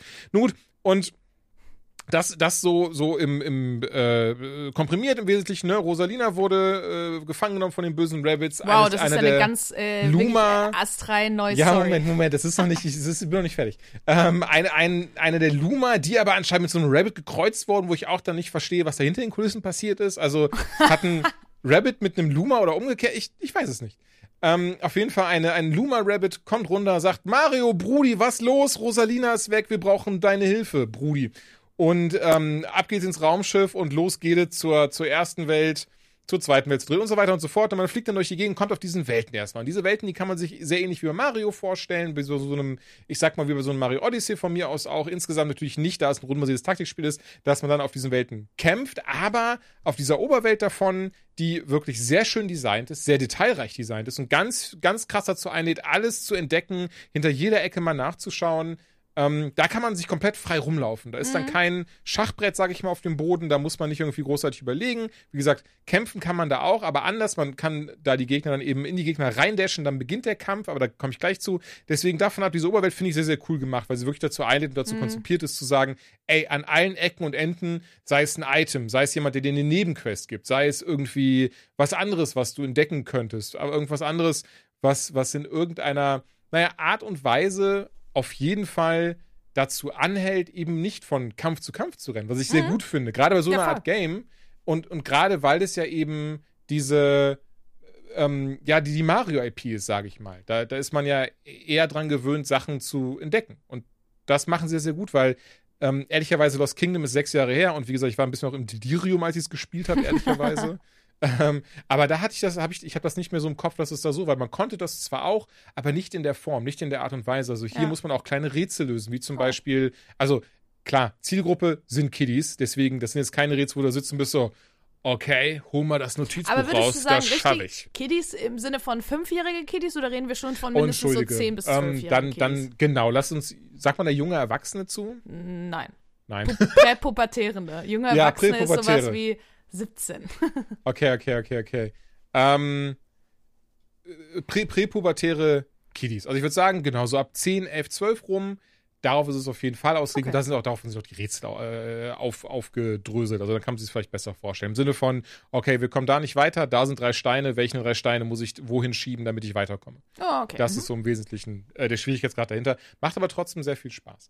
Ähm, Genau, und, und ne, davon ab dann eben hat man die typisch klassischen XCOM-Kämpfe, die sie aber, und das muss ich sagen, das finde ich sehr lobenswert. Ich, also allen voran, ehrlicherweise muss ich dazu sagen, das habe ich noch auf Reddit gelesen, eines der größten Kritikpunkte war eben, dass man sich beim ersten Teil im, im Kampf sehr eingeschränkt gefühlt hat. Dass es wirklich zu krass XCOM war. Im mhm. Sinne von, hier startest du, ne? Und jetzt hast du, ey, deine Figur, die hat jetzt, äh, die, die hat äh, drei Bewegungspunkte und du hast da wirklich unter dir quasi so ein Schachbrettmuster, ne? Und konntest dich dann nur diese drei Felder lang bewegen, musstest gucken, dass du in der, in der Deckung aufhörst und aus der Deckung rausschießt und dann wird das berechnet, wie viel äh, Schaden du machst und pipapo. Ich merke gerade, der Setzer ist immer noch so, der Schaden wird berechnet, ist halt trotzdem ein Strategiespiel. Aber, und das muss ich sagen, das finde ich sehr, sehr cool, anstatt dass du ein Schachbrettmuster hast, du startest den Kampf oder, du, oder durchweg im Kampf ist es immer so, du hast dann zwar auch immer noch deine Bewegungspunkte, nur bewegst du dich komplett frei in diesem Radius. Ah, also das Spiel okay. zeigt dir den Radius an, ne, sagt von wegen, bis hierhin kannst du gehen, aber das fühlt sich auch nicht künstlich beschnitten an und du hast nicht das Gefühl von, ach okay, das ist ja jetzt irgendwie, äh, trotzdem schränkt mich das ein. Nein, gar nicht, weil das, ich finde, das ist, die, die Stages sind so smart aufgebaut, dass du dadurch immer das Gefühl hast, dass sich das Spiel quasi so abschneidet, dass es strategisch Sinn ergibt.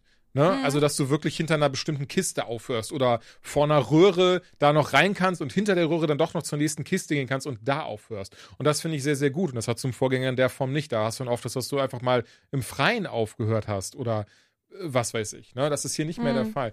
Eine Sache, das muss ich wirklich sagen, und das ist definitiv auch ein Kritikpunkt meinerseits. Es kann, es kann sein, dass du mir jetzt sagst, boah, du stellst dich aber an.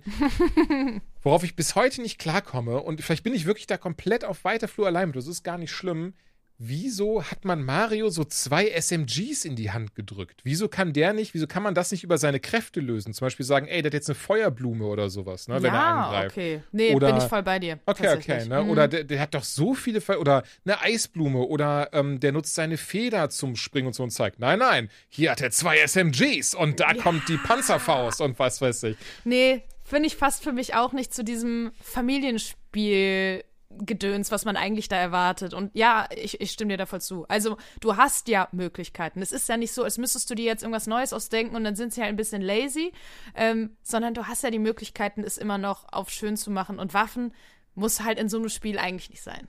Also so richtige ja, das, Waffen. Das ist so meine Frage, weil anders zum Beispiel, es gibt eine neue Figur in dem Spiel, die heißt im Deutschen Rebella, hab ich extra nachgeschaut. Rebella? Im, Rebella. Im Englischen heißt sie Edge, also wahrscheinlich von Edgy. Ja. Und sie Rebella! und es ist halt ein, ein eine Rabbit und sie hat so ein richtig cooles Schwert, was mich so ein bisschen an das von Cloud aus Final Fantasy VII erinnert. Uh. Und sowas fände ich auch noch passend, wenn ich ja. ehrlich bin. Aber so dieses klassische, hier hast du jetzt zwei Waffen, go! Wo ist meine ähm, Glock? Ja, ja, genau. Das ist, weiß ich nicht. Das ist so etwas, was, was nicht so, was nicht so ganz für mich passt, wenn ich mhm. ehrlich bin. Nee, bin also, ich wo ich auch das Gefühl habe, was sie definitiv hätten besser machen können, gerade im Hinblick auf die Zielgruppe. Ähm, aber da muss ich ehrlich sagen, ist auch subjektiv, ist eben dieses so, ich fand es am Anfang sehr easy und dann war ich dann so, und dann so gegen Ende Welt 3, war mit diesem Moment von so, okay, übrigens, der Schwierigkeitsgrad, der ist nicht, äh, der, der steigt nicht stetig, sondern jetzt macht er einfach mal, äh, jetzt macht er einfach mal eine Rakete. Ähm, kann, wie gesagt, gut sein, dass es sehr subjektiv ist und, und, und was weiß ich, was und du einfach schlecht bist. Und ich einfach schlecht bin. Wobei ich eher sagen muss, ich habe das oft, zum Beispiel im Spiel, das wir gleich besprechen, da habe ich das oft, wo ich dann sage, boah, das ist mir viel zu einfach leider gerade. Mhm. Aber ähm, ja, hier fand ich dann wieder dieses so, ich, ich finde es immer schöner, gerade bei so Strategiespielen, dass das durchweg ist, dieser Schwierigkeitsgrad. Dieses so, das steigt, das steigt, das steigt, aber du kannst es immer gut kontern mit Level-Up, neue Items, die Waffe abgegradet und so weiter und so fort. Auch das übrigens haben sie hier komplett nochmal überarbeitet. Du hast ein neues Skilltree-System, was wunderbar funktioniert, was finde ich sehr straightforward ist, was ja auch wiederum wichtig ist für die Zielgruppe. Ähm, ey, es sieht schön aus, die Story ist komplett Banane. Und trotzdem, oder was heißt trotzdem, das ist, das ist genau richtig dafür, dafür, dass es ein fucking Mario und Rabbits Spiel ist. ähm, möchte ich es wirklich sehr empfehlen. Also gerade auch, das ist, glaube ich, das, was dann immer so ein bisschen die Kunst dabei ist. Gerade auch, wenn, wenn man jetzt sagen würde, boah, aber so rundenbasierte Strategiespieler kann ich nichts mit anfangen.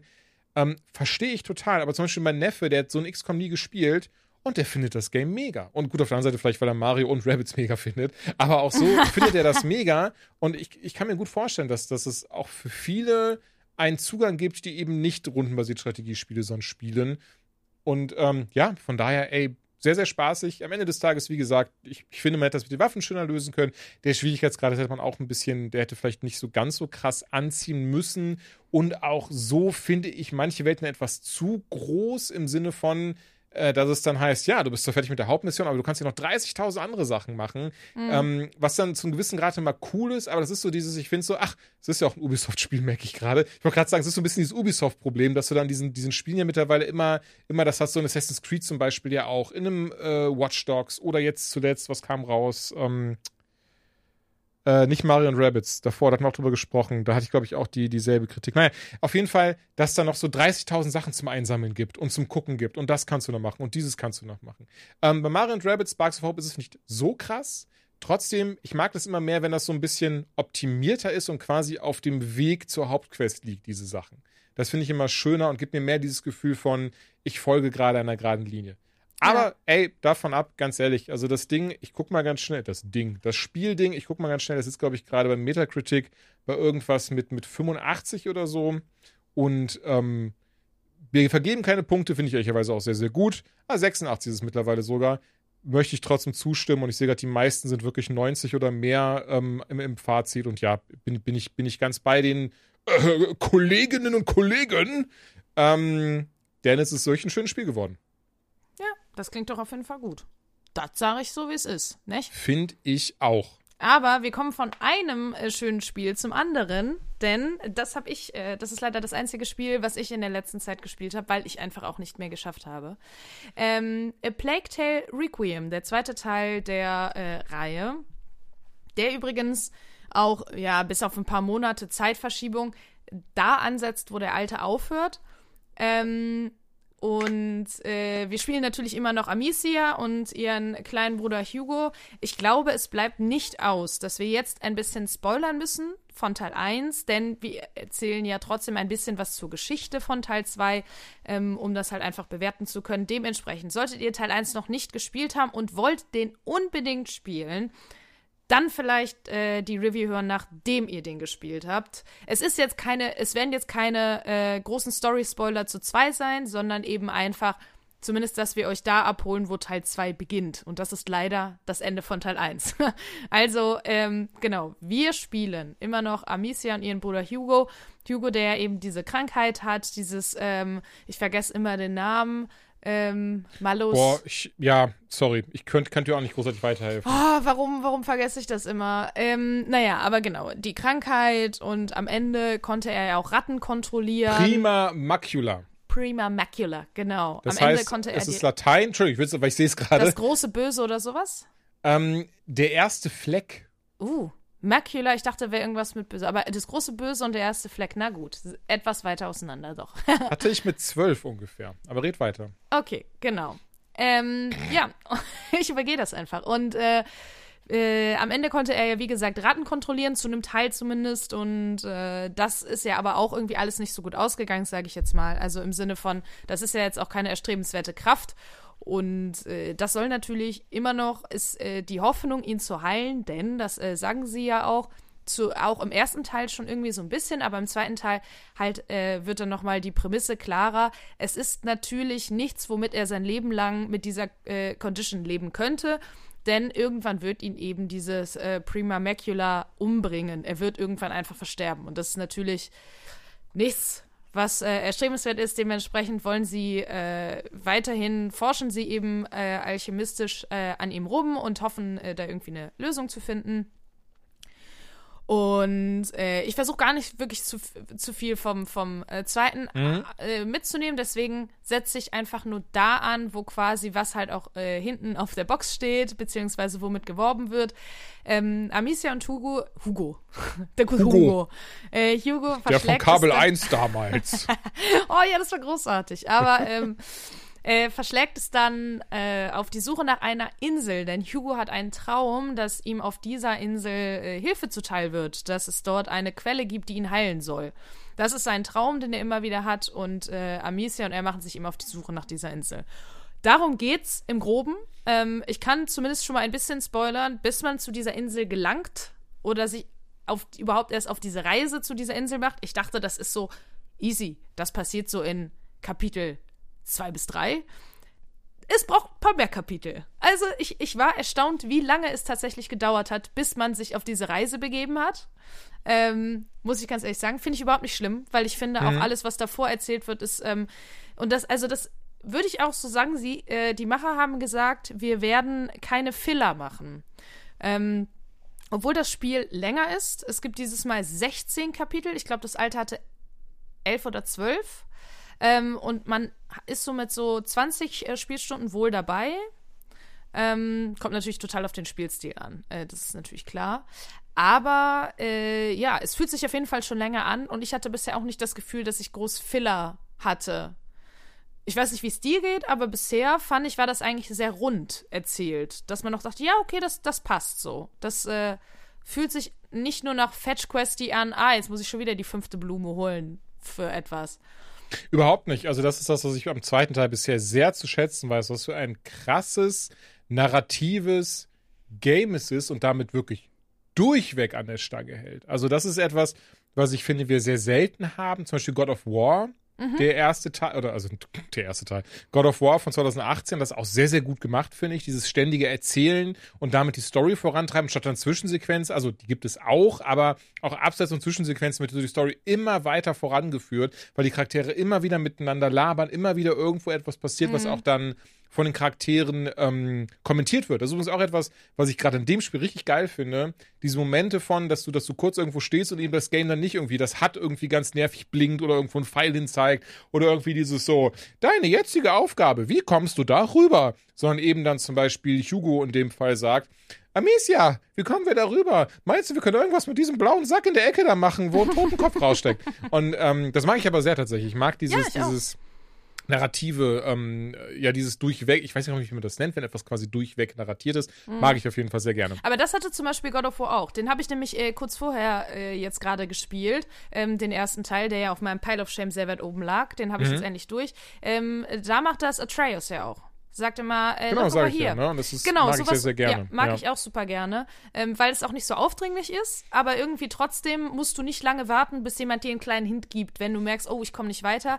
Denn ähm, ich finde, also das muss man auch einfach sagen, sie hatten, sie haben sich alle Kritik, also nicht alle natürlich, ne, aber sehr viele oder die größte Kritik, die äh, wir Fans am ersten äh, Teil von A Plague Tale hatten, zu Herzen genommen. Und eine war ja zum Beispiel, das Spiel war extrem geradlinig, sehr schlauchig. Und hier ähm, ist es das zum Teil auch, was auch irgendwie, finde ich, überhaupt nicht schlimm ist, weil du musst halt von A nach B und äh, die Story mu muss vorangetrieben werden. Aber du hast hier auf jeden Fall häufige Areale, wo du mal ein bisschen erkunden kannst, wo du dich ein bisschen umgucken kannst.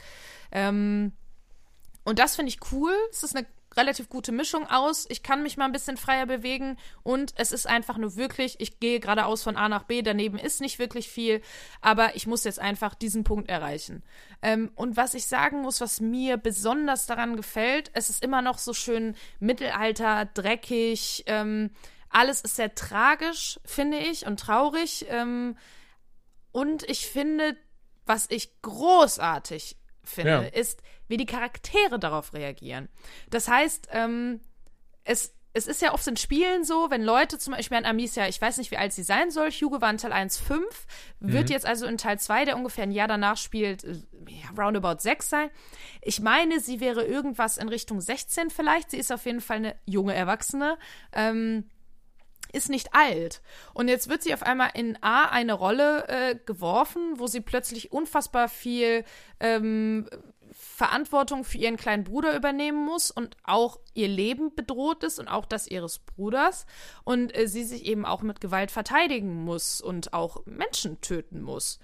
Und in anderen Spielen, finde ich, ist es so, ja, die machen das dann halt so. Ja, muss halt getan werden, als ob das irgendwie aufräumen wäre. Und äh, hier ist es wirklich extrem gut geschrieben, Ja. dass sie auch einfach krasse Zweifel hat an sich, an ihrer Aufgabe. Also nicht, dass sie das machen muss, sondern schaffe ich das überhaupt? Ich kann das doch gar nicht. Ich bin doch einfach nur ein junges Mädchen. Ich, ich krieg das nicht hin. Ähm, und immer wieder aufgefangen werden muss von anderen. Ähm, auch immer wieder mit Hugo aneinander gerät, im Sinne von, er begehrt auch auf, weil er natürlich, das finde ich auch großartig, er hat ja diese Kraft. Und ähm, ihm wird aber immer gesagt, du darfst sie nicht nutzen, ich mache das alles. Ist ja auch klar, dass er dann irgendwie, wenn ihm was stinkt oder er sich verteidigen will, natürlich die auch nutzen möchte. Ähm, ja, und sie halt einfach die ganze Zeit super, ähm, ja, sorgenvoll auch ist. Was lebe ich ihm denn eigentlich auch vor? Und ich bringe hier einfach left, right and center Menschen um. Ähm, klar, manchmal ist es verteidigend, manchmal ist es aber auch, klar, es ist natürlich ein bisschen, wie wir sie spielen. Du kannst ja durch ein Areal gehen, in dem du dich durchschleichst und keiner am Ende zu Tode kommt. Du kannst aber auch alle wegnieten. So, klar, aber trotzdem, hier und da musst du einfach mal einen Kill machen. Und da macht sie sich halt ihre Gedanken. Und das finde ich großartig. Und das ist nicht nur, ähm, das machen Klar. manche Spiele ja auch, kurz aufgefangen, so, oh Mann, blöd. Das war jetzt wirklich, bin ich ein schlechter Mensch? Nee, passt schon. Sondern das ist Teil des Narrativs das ganze Spiel über hinweg. Ich bin jetzt bei Kapitel ähm, 10, also ich denke Ende Kapitel 10 von eben den 16. Du bist, glaube ich, Kapitel 6, wenn ich mich nicht irre. Sieben bin ich tatsächlich. Sieben, genau. Mhm. Ähm, aber bis zum Kapitel 10 hat sich das schon durchgezogen, dass diese Zweifel einfach eine große Rolle spielen. Und das aber nicht jetzt so die ganze Zeit dir ins Gesicht, sondern extrem gut immer dazwischen gestreut. Das finde ich großartig. Wirklich extrem gutes Character Building. Das mag ich auch sehr, dass dann eben die, äh, oder Hugo in dem Fall dann auch dann eben darauf eingeht, zum Beispiel und sowas sagt dann, Amicia, musstest du sie jetzt töten? Das finde ich immer, äh, mag ich sehr. Das ist, gibt diesem Ganzen was sehr Organisches, was sehr Lebendiges. Ähm, was ich hatte, und ich, jetzt bin ich mal gespannt, ob, ob du das ähnlich hattest oder dann irgendwie ähm, dachtest, na fuck it, weil da war ich ein bisschen irritiert. Es gibt relativ früh im Spiel, ich glaube zwei oder drei, da muss man Herbalisten finden. Ich weiß gar nicht, wie es im Deutschen heißt, sind einfach Herbalisten. Ähm, ja, so ein Pflanzenkundler und äh, um Ja. da Nachtschattengewächs zu holen. Ja. Erinnerst du dich an das Ding? Ja. Und das Spiel sagt halt zu dir, äh, rette den Herbalisten. Mhm. Und äh, meine Auffassung war jetzt, ah, okay, ich kann den irgendwie retten. Mein Ge Gedanke war gar nicht, ah, ich muss den, also quasi, der muss sterben, damit die Story weitergeht oder sowas. Und ich habe dann da bestimmt, lass mich da eine Viertelstunde, 20 Minuten dran gesessen haben, bis ich ihn irgendwann geschafft habe, den zu retten und mir auch dachte, boah, das kann nicht sein, dass das so schwer ist. Und dann zu dem Dude hingehe und einfach nichts mehr passiert. Gar nichts. Also das heißt, es war von Anfang an gar nicht geplant, ihn zu retten, ne? Ja, ja, genau, genau, Okay, genau. Das hm. ist, also du weißt bestimmt, welche Stelle ich meine. Das Ja. ist, äh, okay, okay, gut. Ähm, und, und ich war dann so, ah, okay, und das fand ich dann aber sehr schade, weil da habe ich dann gedacht, okay, das reißt mich gerade komplett raus, weil sie anscheinend gar nicht dafür, äh, ja, die, diese, diese, diesen, ähm, wie sagt man, diese Variable bedacht haben, was ist Mhm. denn, wenn jemand diesen rettet, anstatt einfach zu sagen, dass er dann sagt, yo, Bruder, geh zu meinem Haus, da findest du das Nachtschattengewächs. Ja, oder dass er einfach auf jeden Fall umgebracht wird, dass es kein, kei- keine Möglichkeit gibt, ihn zu retten. Aber ja, dann Genau. hätten sie vielleicht dieses Save ihn, sondern vielleicht finde ihn oder was auch immer. Nee, wie, Ja, auch, wie auch immer. Es ist ja auch nicht schlimm. Also am Ende des Tages, das ist so eine, eine der Sachen, die ich tatsächlich hatte, weil ich fand das dann nicht immer ersichtlich. Und das war dann, war dann, das fand ich dann tatsächlich wieder schade, weil aus dieser sehr, sehr guten Narrative hat mich das dann einfach rausgerissen, weil ich das so oft neu geladen habe, bis ich ihn retten konnte, um dann zu erfahren, okay, eigentlich kannst du den ja gar nicht retten. Das ist gar nicht intendiert, dass Ja. du den rettest, was ich den ja gerettet habe. Auch nur, weil ich da was angezündet habe, da was ausgemacht habe, da schnell so einen Pott mit Feuer hingeworfen habe, dann zu ihm hingerannt bin, da schnell die Fackel geholt habe und dann die Ratten weggescheucht habe, nur damit er mich blöd anguckt und sich denkt, who the fuck are you? Das, ähm, das war einfach ein bisschen schade. Also Ja, das, das war dann so, das find, hätte ich schön gefunden, hätte man, da, hätte man das auch irgendwie bedacht, was ich mit Leuten, die irgendwie tryhard sind und den Dude dann doch irgendwie gerettet bekommen. Ja, ich habe es, glaube ich, zweimal versucht und dann irgendwann keinen Bock mehr, weil das war mir zu dumm. Aber ich äh, muss auch Ich dachte, sagen, dafür gab es ein Achievement, wenn ich ehrlich bin, deswegen habe ich es die ganze Zeit weitergemacht. Gab es nicht. nee, also, falls ihr es spielt, lasst es. Lasst ihn sterben. Aber ähm, was ich auch sagen muss, was mir sehr, sehr gut gefällt, abseits von der Story, wenn wir zum Gameplay kommen, Ja. ähm, ich finde, das war nämlich auch ein großer Kritikpunkt am ersten. Es war irgendwann sehr eintönig. Du hast halt immer das Gleiche gemacht. Und natürlich machst du auch hier immer das Gleiche. Das Gameplay ist jetzt nicht noch nie da gesehen äh, gewesenes Gameplay. Aber du hast viel mehr Möglichkeiten. Du kannst jetzt von hinten Leute mit deiner ähm, Sling auch äh, irgendwie zum Teil erdrosseln. Du hast ein, äh, du kannst ein Messer finden, ähm, die du halt dann, ne, entweder in letzter Notwehr oder von hinten jemanden wegstabben. Ähm, boah, was kann man noch? Du hast ein. Ich weiß nicht, ob Äh, wir alles verraten sollen. Es gibt auf jeden Fall mehr Waffen dieses da, Mal. ja, es genau. gibt mehr Varietät. Mehr, mehr wollte ich gar nicht denke, das sagen. Aber diese zwei Mhm. Sachen, das Messer und die, dass du mit der Sling, das kommt sehr zu Anfang. Äh, Das Alles stimmt, an, ja. andere Ja, wollte ich nicht stimmt. verraten. Aber ähm, und äh, das finde ich super, weil du eben mehr Möglichkeiten hast. Du hast auch noch eine andere Möglichkeit. Und diese Möglichkeit, die ich jetzt noch nicht verrate, die kommt nämlich später ins Spiel. Und das Messer, da habe ich wirklich gedacht, oh, vom Spielstil erinnert mich das gerade an Last of Us 1. Jetzt nicht in der, in der Totalität, aber ähm, auch dieses, dass du dein Messer verlierst, sobald du mit dem Messer angreifst und die neue suchen musst, dann eben diese eine Fähigkeit, ähm, die ich jetzt nicht erwähnen möchte. Und äh, ja, also das hat natürlich sich nicht angefühlt wie Last of Us 1, aber ich finde vom Spielstil her eben manchmal so, ja, Ähnlichkeiten für mich persönlich aufgewiesen. Ich weiß nicht, vielleicht geht es dir gar nicht so. Nein, ich sag ja, ich bin genau bei dir. Also mich hat das lustigerweise auch dann an Last of Us, bei uns an den ersten Teil erinnert, teilweise, äh, teilweise stellenweise.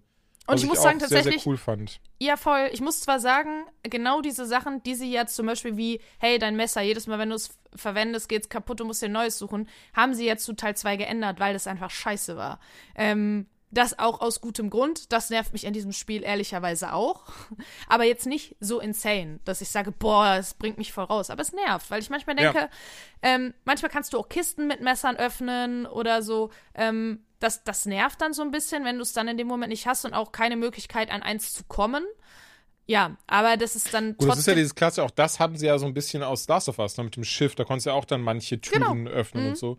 Achso, sorry, falls du es gerade dann dieselbe nee, nee, aber sie haben es ja extra Mhm. zu Teil 2 geändert, weil es scheinbar die Leute wirklich abgefuckt hat und es auch einfach Ach so, ja, ja, das stimmt. Mhm. Gameplay-technisch eben keine coole Entscheidung ist. Ja, es soll dich halt dann nochmal extra Ja. belohnen für die Sachen, wenn du eins hast. Also tatsächlich, ich habe mir das dann noch angewöhnt im Spiel, dass ich das Es das erste Mal so- gerafft habe. Ich habe jetzt die ganze Zeit, ich habe kein Messer mehr benutzt, um jemanden abzustechen oder sowas, sondern immer gewartet, bis dafür eine geile Kiste kam und so. Und klar, das ist dann, aber ich verstehe voll, was du meinst. Also ich finde, das hätte, sowas könnte man auch besser lösen am Ende des Tages. Aber wo wir gerade eh dabei sind, zwei Sachen, die mir noch aufgefallen sind, die ich ein bisschen schade fand, ähm, weil ich schon im ersten Teil hatte, ich, ich glaube, sie haben es schon geändert, aber dafür ist der erste Teil bei mir ein bisschen her. Ähm, die Steuerung fuckt mich teilweise immer noch ab. Also Momente, wo ich quasi jetzt, äh, da möchte ich schnell mich dran vorbeipressen an der Treppe oder sowas und dann ein bisschen einfach nur stehen bleibt, weil da so eine kleine unsichtbare Wand ist zum Beispiel. Das ist ähm, etwas, was Das ich ist mir jetzt vielleicht ein, zwei Mal passiert, deswegen hat es mich wahrscheinlich noch nicht in der Gänze gestört, aber okay. Nee, aber insgesamt finde ich, selbst wenn es zweimal passiert, merkt man ja, okay, da hat man trotzdem immer noch Optimierungsbedarf. Und das ist dann schade, Mhm. Ja, ja, weil, das also, sorry, nicht falsch das ist jetzt nicht so dieses so, fünf Punkte Abzug. Aber es ist dann trotzdem dieser Moment von so, ach, schade, jetzt bin ich deswegen gestorben, nur weil irgendwie hier eine kleine unsichtbare Wand war. Ähm, dann, was ich teilweise hatte, dass die Lippen nicht synchron waren mit der, wenn die gelabert haben. In Ähm, den Videosequenzen? Nee, nee, Video- außerhalb, außerhalb, Außerhalb, der ja, okay, Zwischensequenzen, mhm. genau. Ganz ehrlich, auch das stört mich jetzt nicht krass, aber sind halt so diese, die, ich finde, die fallen aber in solchen Games so krass auf, weil dieses Spiel so sehr davon lebt, von, von den Dialogen. Und weil es Ähm, sehr published aussieht. Das erste, da hast total. du gesehen, es ist ein, es ist ein Indie-Titel. Und Ja. beim zweiten jetzt sieht es eigentlich nach AAA aus. Also gerade die Welt ist unfassbar äh, bunt und dunkel. Also total viele wunderschöne Kontraste. Mhm. Es sieht, also wirklich, manchmal stand ich da in Awe und war so, oh, das sieht so schön gemacht aus. Wirklich großartig, muss ich ehrlich sagen. Aber Voll. dann fällt Bin dir ich sehr natürlich bei dir. Ja, wenn ein Spiel eben plötzlich so polished und gut aussieht, fällt dir natürlich sowas mehr auf als bei so einem Indie-Titel, wo du sagst, naja, okay, ist halt ein Indie-Titel, da kann sowas schon mal passieren, die haben halt eben ein bisschen weniger Kohle. Und hattest du Bugs oder Fehler beim Spielen? Ich hatte einen Bug, ich weiß nicht mehr welchen, das ist mir auch schon wieder entfallen. Ich weiß, ich hatte einen Bug, wegen dem ich gestorben bin. Ja. Nee, weil Ich ich, hatte jetzt zweimal einen, einen Bug, der einfach dafür gesorgt hat. Und zwar das erste Mal, ich, ich kann es gerne, also ich beschreibe es ganz vage, nur einmal stich, stand ich so, mit Amicia auf so einem hohen Turm drauf und muss dann rechts mich an diesem Turm quasi so vorbeigehen. Mhm. Und der Input dafür war aber die ganze Zeit auf Rot. Also, ne, dass, dass da quasi das Spiel gesagt hat, ähm, nee, das kannst du gerade nicht. Und das macht das Spiel zum Beispiel, wenn du einen Stock in der Hand hast, wenn du irgendwas anderes noch nicht vorher ein, ne, einen Hebel oder so gedrückt hast. Und das Ding ist, ich stand aber schon auf so einem Vordach und rechts war von mir der Turm. Ich konnte nicht mehr viel machen. Und ich bin auch durch die Gegend gegangen, hab geguckt, geguckt, geguckt, geguckt, ums Verrecken, nichts gefunden. Okay, manchmal kannst du einen Checkpoint restarten, manche musst du halt die komplette Sektion neu starten. Das habe ich dann gemacht, weil da ging es so mit der Sektion. Hab die nochmal gemacht, den Abschnitt an den Gegnern vorher, pipapo, war dann da oben und siehe da, ich konnte einfach weitergehen, ohne dass da irgendwie was Rotes war. Das fand ich ein bisschen komisch. Und ganz ehrlich, das ist auch vollkommen okay, das passiert halt, ist ein riesiges Spiel, alles, alles gut.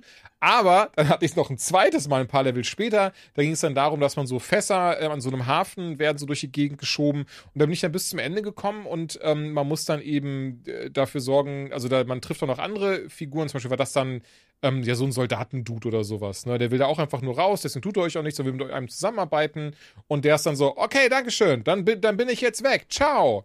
Und, und dann blieb er nur noch da stehen an dieser scheiß Brücke. Und ich bin so, ja, dann geh weiter, Bruder. Geh weiter, Bruder. Geh weiter, Bruder.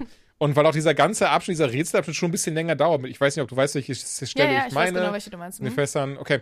Da gab es sogar ein Achievement, über das ich mich gefreut habe. Ich weil hab mich auch gefreut. Unter die Nase auch. reiben wollte, hab direkt Nein. geguckt und bin so, scheiße, Johanna, das Achievement auch.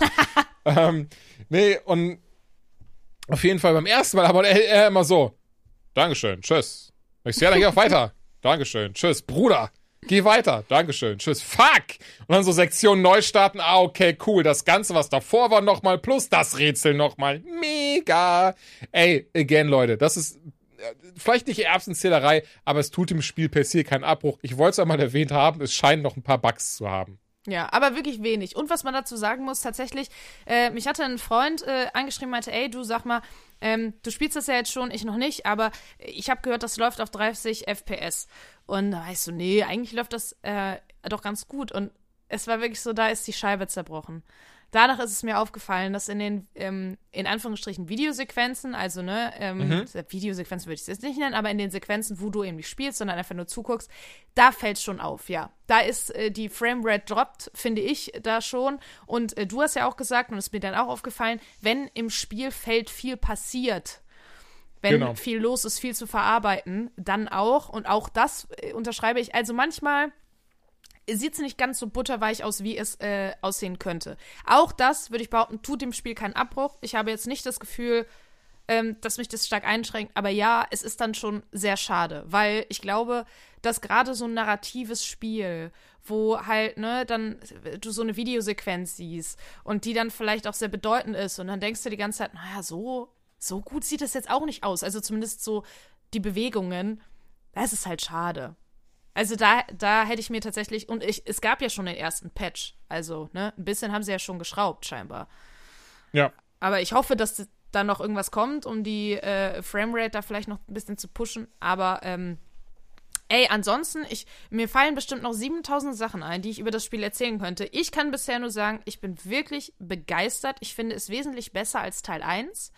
Ähm, und ich fand Teil 1 schon gut. Ich finde es toll, wie viele verschiedene Charaktere man auch im Laufe der Geschichte trifft, ähm, die irgendwie auch noch mal ein bisschen was zusätzlich dazu reinbringen, weil im ersten Teil hattest du das ja auch, aber irgendwie, weiß ich nicht, irgendwie waren die dann äh, oft forget nicht forgettable, so ein, so ein Roderick war super, aber mit denen hattest du zum Teil nicht so viel am Hut. Eigentlich bist du zu 90 Prozent irgendwie trotzdem nur zu zweit durch die Gegend gelaufen. Hier ist das ein bisschen anders, das finde ich ganz cool. Also, und äh, es gibt Entschuldigung, da musste ich äh, äh, kurz aufstoßen. Gar kein Thema. Ähm, es gibt einen Skilltree, der quasi äh, aufskillt, je nachdem, wie du spielst. Also bist du eher der Schleicher, bist du eher aggressiv oder ein Opportunist.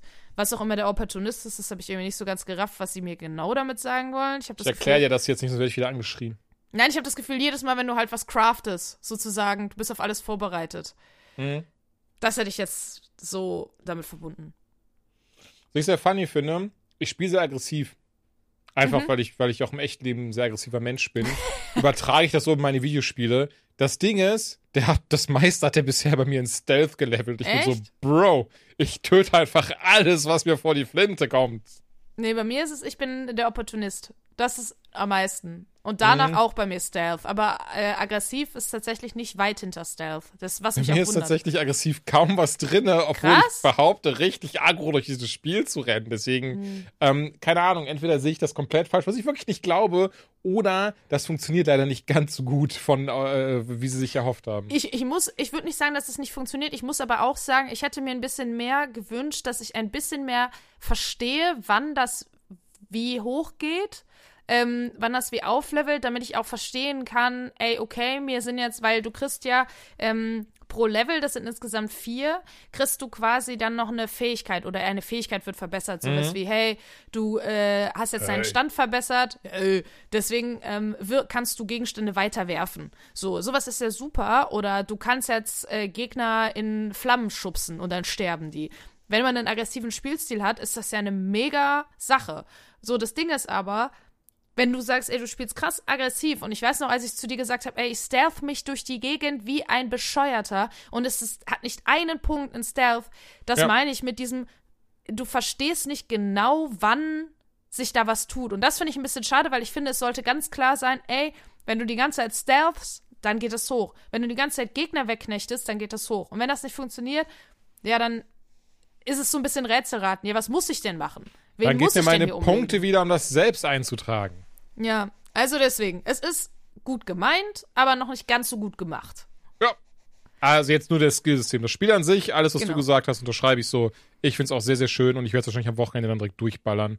Ähm, denn ich bin sehr gespannt, wie es da aufhören wird. Also du bist erstmal am Samstag auf meinem Umzug und ich glaube nicht, dass Nee, du nee, diese. das weiß ich. Danach glaube nicht, das restliche Wochenende. Ja, Entschuldigung, ich will ich dich glaube, nicht es ist unterbrechen. tatsächlich noch sehr viel. Also, Ach, okay. also ich habe das Gefühl, ich meine, ich bin jetzt drei Kapitel vor dir, aber du bist vielleicht, vielleicht bist du auch schneller als ich. Und ich muss dazu sagen, genau, äh, das ist jetzt das Letzte, was ich dazu sage. Es gibt drei Schwierigkeitsmodi, nämlich narrativ, normal und hart. Ja. Ähm, ich spiele auf normal, aber ähm, ab und an, du hast ja gesagt, und das meintest du, glaube ich, mit, es ist dir zu leicht. Ja. Ähm, persönlich mir nicht, weil ich einfach das ist ein Spiel, wo ich mich freue, wenn ich einfach die Story am Stück genieße.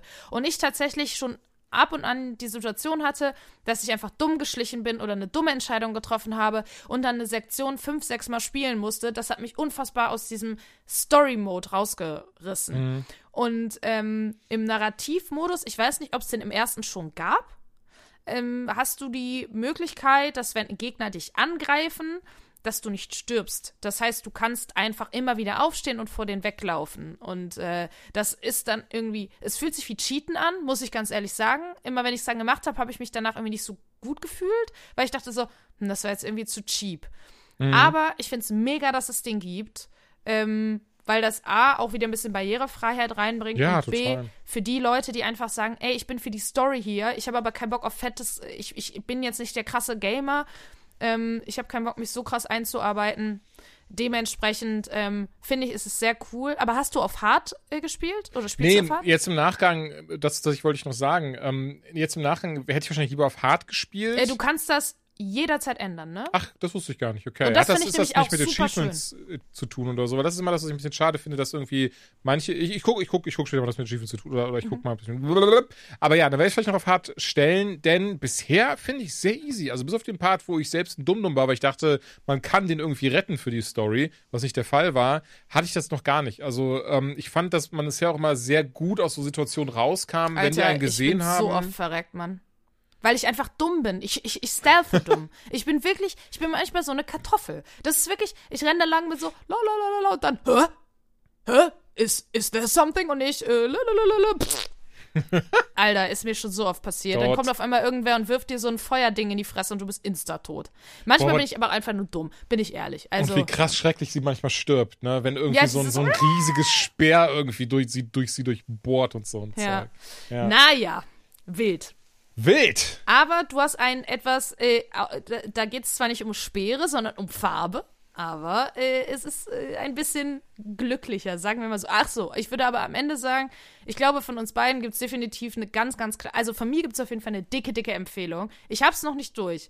Äh, es könnte natürlich noch sein, dass die letzten sechs Kapitel der größte Rotz sind. Daran glaube ich aber nicht. Ich Nee, glaube, glaub ich auch nicht es wird. Ähm, Vielleicht bin ich mit dem Ende unzufrieden. Ich glaube, sollte ich es sein, werde ich das auf jeden Fall im Podcast auch nochmal ansprechen. Ich glaube aber, wenn es weiter diese, diese runde Erzählweise hat, wird es sehr gut. Und es soll dazu ja sogar schon eine Serie in Planung sein, was ich sehr gut finde, denn das eignet sich, glaube ich, mega als Serie, weil es einfach so ein großartiges narratives Abenteuer ist. Dementsprechend, ähm, ja, Seal of Approval, bing, bing, von uns. Bing, bing! Genau, in der, in der Tat. Und äh, das nächste Game, das schon angekündigt, ist mal einiges farbenfroh, aber auch da wird ein bisschen durch die Gegend geschossen. Und zwar die Rede ist von Splatoon 3. Das kam jetzt ehrlicherweise, ähm, ist schon ein bisschen länger dass es rauskommt. Ich glaube, ungefähr einen Monat ist es jetzt schon draußen. Die letzte Folge ist Wir aber halt auch etwas her und manchmal, genau. Es ist eigentlich immer, es ist dann immer relativ viel und du und ich, wir versuchen ja auch immer relativ äh, gut was abzudecken. Ähm, ich habe mir zum Beispiel auf die Fahne geschrieben, weil wir hatten ja letztes Mal gequatscht, was wir gerne noch so machen würden, mal ein bisschen mehr in die Titel auch reinzubringen. Und unter anderem in der nächsten Folge wird es daher von mir Asterigos und Brotato geben. Zwei Games, die ich auch in der Zeit sehr viel gespielt habe. Aber, ne, haben wir eben schon gesagt, wir wollten jetzt die Folge heute nicht ganz so überladen, äh, auch wenn wahrscheinlich die nächste Folge da einfach aus allen Nähten platzen wird. Aber so ist das dann eben. Splatoon 3 kam auf jeden Fall ungefähr vor einem Monat raus, ist ein äh, Third-Person-Shooter. Ich sage immer so ein bisschen, das ist so dieses Call of Duty für kleine Kinder. Auf der anderen Seite ist Call of Duty das Call of Duty für kleine Kinder. Von daher ist es dann so, äh, hinkt der Vergleich dann sehr, sehr krass. Im Wesentlichen kann man sich das vorstellen, wenn man beispielsweise gar nicht weiß, was das ist. Man spielt entweder ein Tentakel oder eine Tintenfischperson. Das klingt falsch. Die mit einer Tintenwaffe, die mit einer Tintenwaffe be bewaffnet ist. Verdammte Scheiße, mir fiel kein clevererer Satz ein. Ähm, sei es wirklich über Super Soakers, die mit Tinte gefüllt sind, über riesengroße, äh, hier, hier, das hast du heute erst benutzt. Wie heißen die Dinger? Roller, die Wandroller, die Farbenroller, Ja. Mhm. Farbpinsel, hier. Farbroller. Ne, Pinsel, Farbroller, Teleskopstangen, Farbroller, Dinger, bis hin zu äh, Klecksern und so riesen Farbeinern, die explodieren und so weiter und so fort. Ne, am Titel hört man schon, es gab schon zwei Vorgänger. Ähm, beide waren, wenn ich mich jetzt nicht komplett irre, für die Wii U damals. Und ähm, der dritte Teil, der macht eigentlich in Anführungszeichen genau dasselbe. Der führt das Prinzip fort im Sinne von, ähm, es gibt immer zwei Maps in Rotation, alle paar Stunden im Multiplayer tritt man gegeneinander an. Vier gegen vier Leute sind das dann immer auf einer Map. Und ähm, im Team muss man dann versuchen, das meiste mit seiner Farbe auf dieser Map einzuklecksen. Ehrlicherweise fand ich die jetzt nie so krass abwechslungsreich, die Maps. Sehen Mhm. aber immer sehr cool aus. Meistens ist es halt eine Stadt und die hat dann da verschiedene Kulissen, verschiedene Werbung hängt da, bunte Plakate. Und du musst eben dann aufpassen, nicht nur, dass das Gegnerteam eben ähm, ne, da, dafür sorgen kann, deine Farbe zu überklecksen, du kannst sie auch wegklecksen. Ich glaube, das ist auch tatsächlich alles so der, der echte Begriff, weil sie wollen tunlichst vermeiden, dass man so Sachen sagt wie Waffe, töten, Wegballern. Wegballern, genau. Deswegen ist das so, ne? Deswegen, du kleckst die weg. Und ähm, am Ende gewinnt dann eben das Team, was am meisten mit seiner Farbe eingekleckst hat und obendrein natürlich die meisten Gegner zurück in ihre Basis gekleckst hat. Fühle mich wie ein bisschen wie so ein, wie so ein Schlumpf, aber mit Tintenfischfetisch. Und ähm, was das Game in Anführungszeichen anders macht, das ist das Wichtigste, es gibt halt mehr Maps, es gibt mehr Waffen und entsprechend auch mehr Abwechslung. Allen voran nämlich auch, dass jetzt eine etwas ausgeklügelte Singleplayer-Kampagne dabei ist. Die habe ich ein bisschen gespielt, Oh, die eben, ähm, ja, Ja, guck mal, da Ja. lerne ich noch was. wo man dann eben als Agent 3 unterwegs ist und Was ähm, wohl mit Agent 1 und 2 passiert ist. die waren, glaube ich, aus Teil 1 und 2, würde ich sagen. Oh, ne? Ja, okay. dann- well, ja, das makes ist so.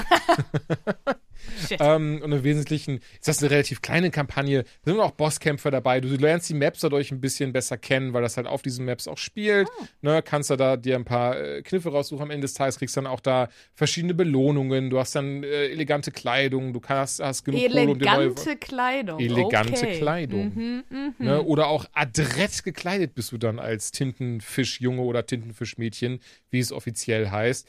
Ähm, und kannst das dann auch natürlich, die Sachen, die du da äh, dir, dir erarbeitest im Singleplayer-Modus, gegen neue Waffen ähm, auch eintauschen. Ähm, ehrlicherweise, ich, mu ich muss sagen, ich tue mich immer so ein bisschen schwer, jetzt fernab noch viel mehr darüber zu, zu reden, denn ich glaube, es sollte jedem bewusst sein, was man jetzt hier macht.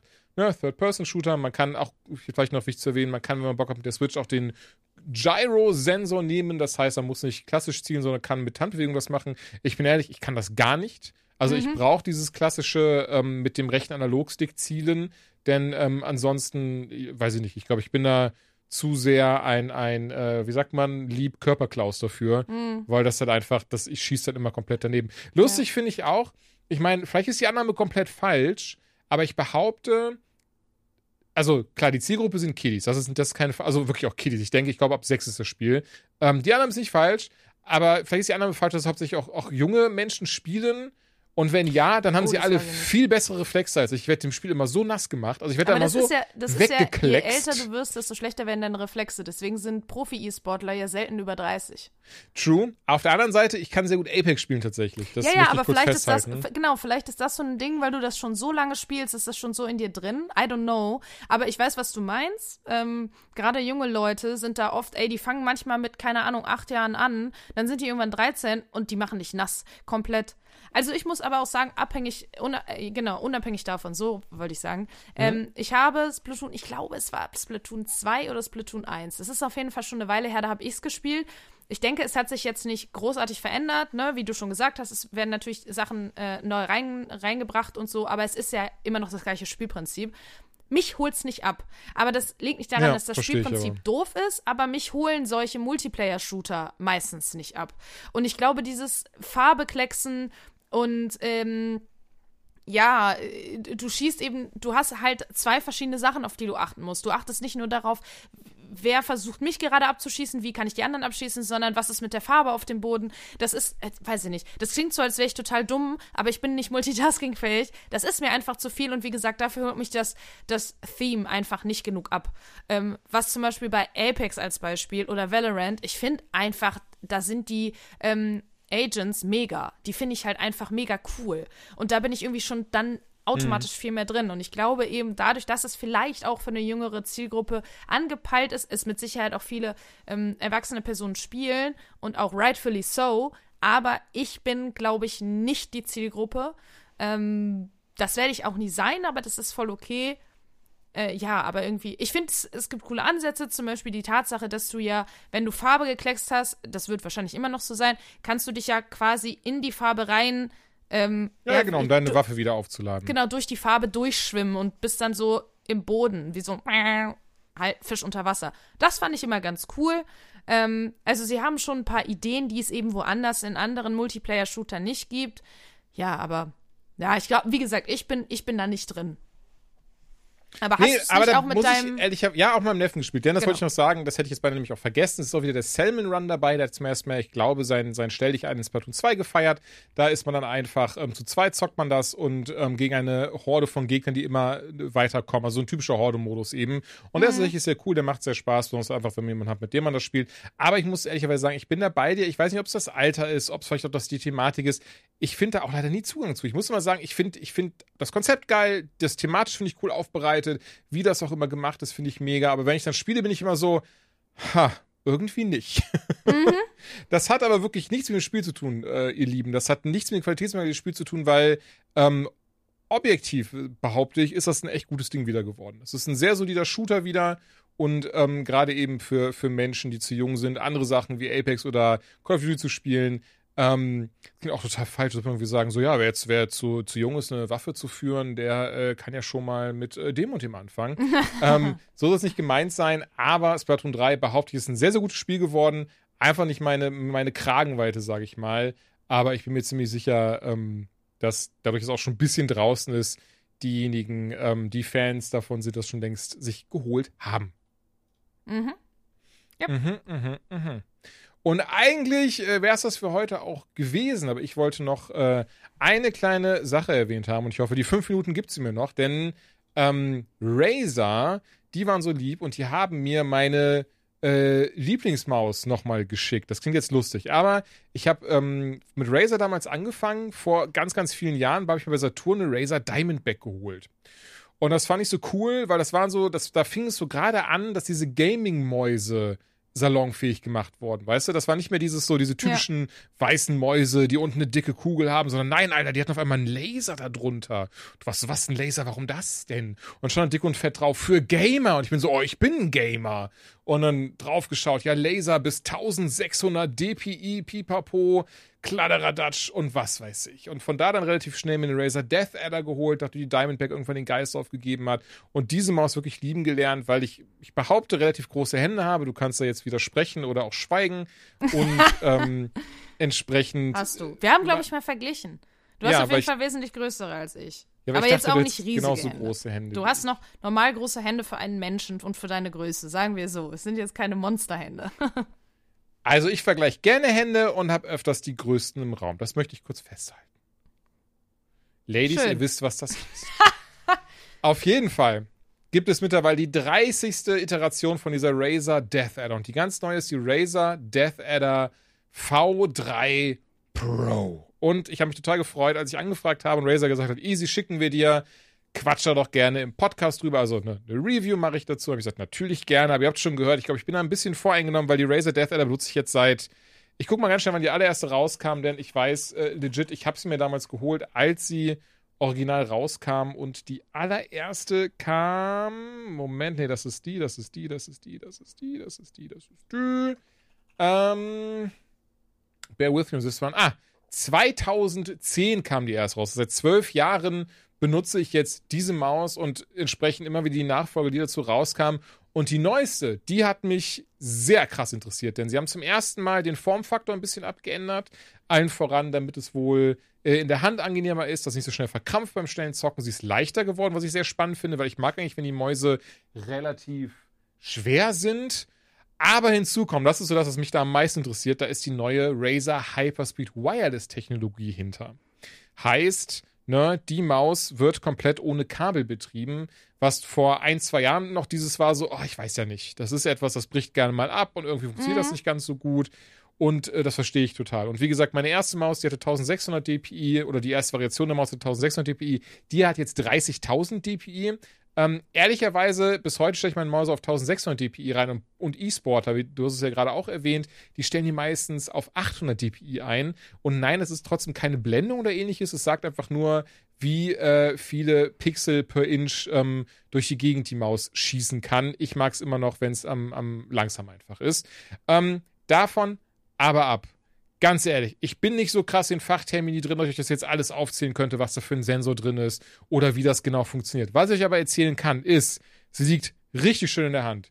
Man kann mit ihr wunderbar zocken. Ich habe keine Abbrüche.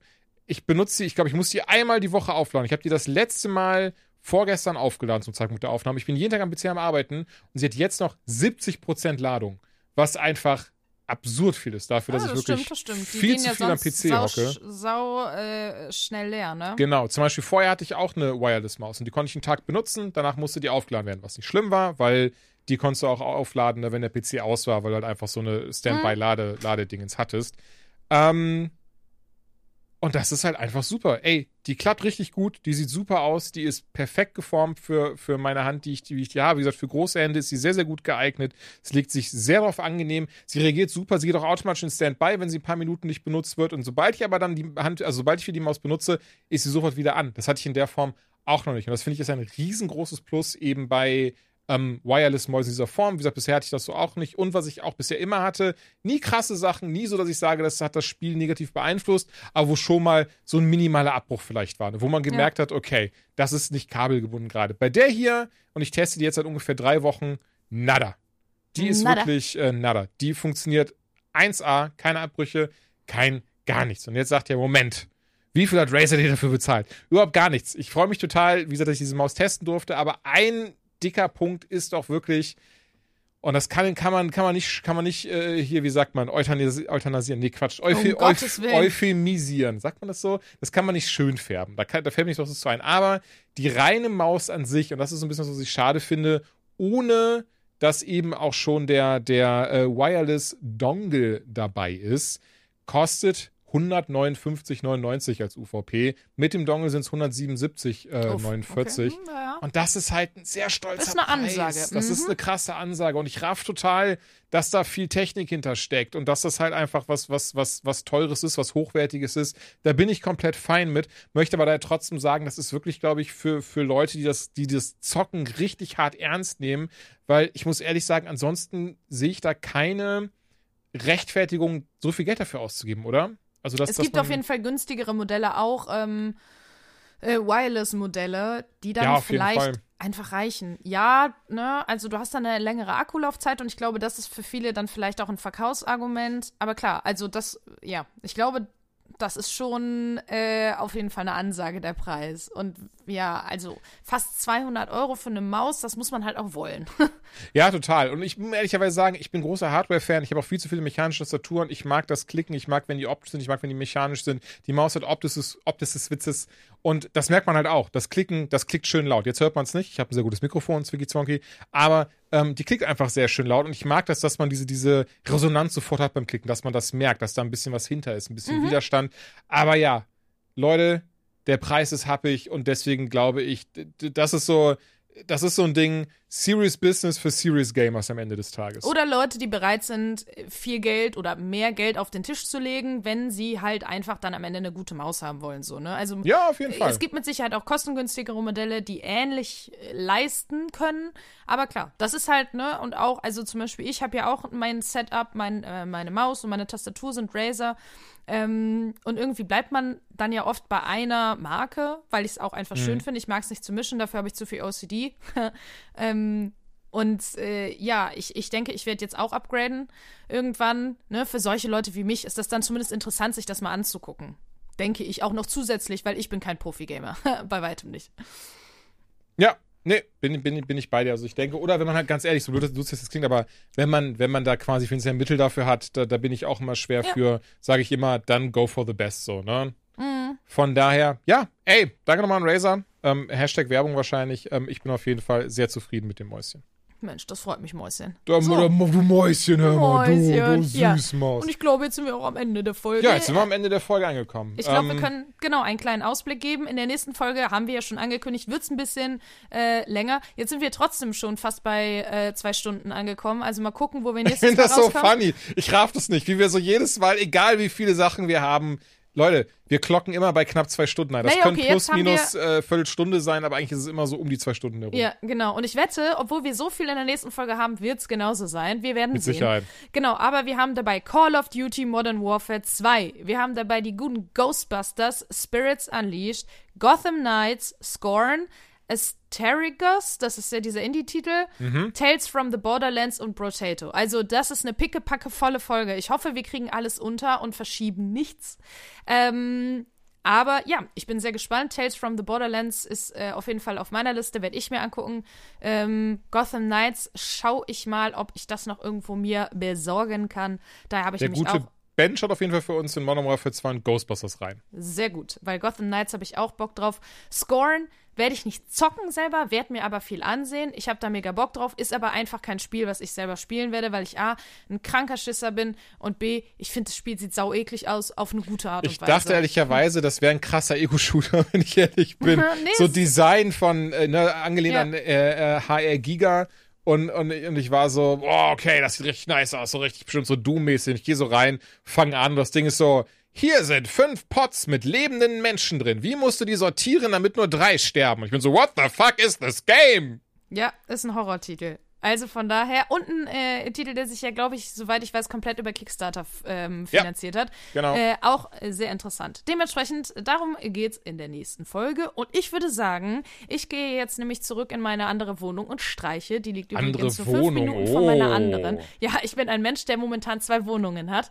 Ähm, und äh, es ist zum Zeitpunkt dieser Aufnahme jetzt 20.42 Uhr. Das heißt, es ist auf jeden Fall keine tolle Zeit, um nochmal zurückzugehen, um tapezieren zu müssen. Aber ich werde es tun, denn es muss getan werden. Und deswegen werde ich mich jetzt auf den Weg machen.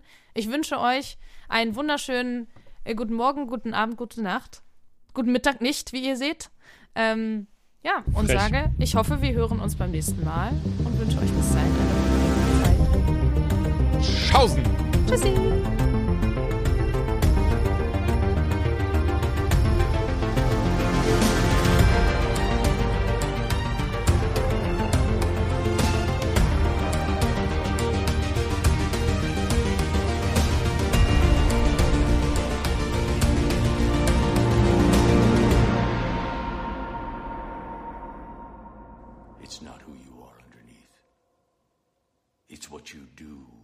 That defines you.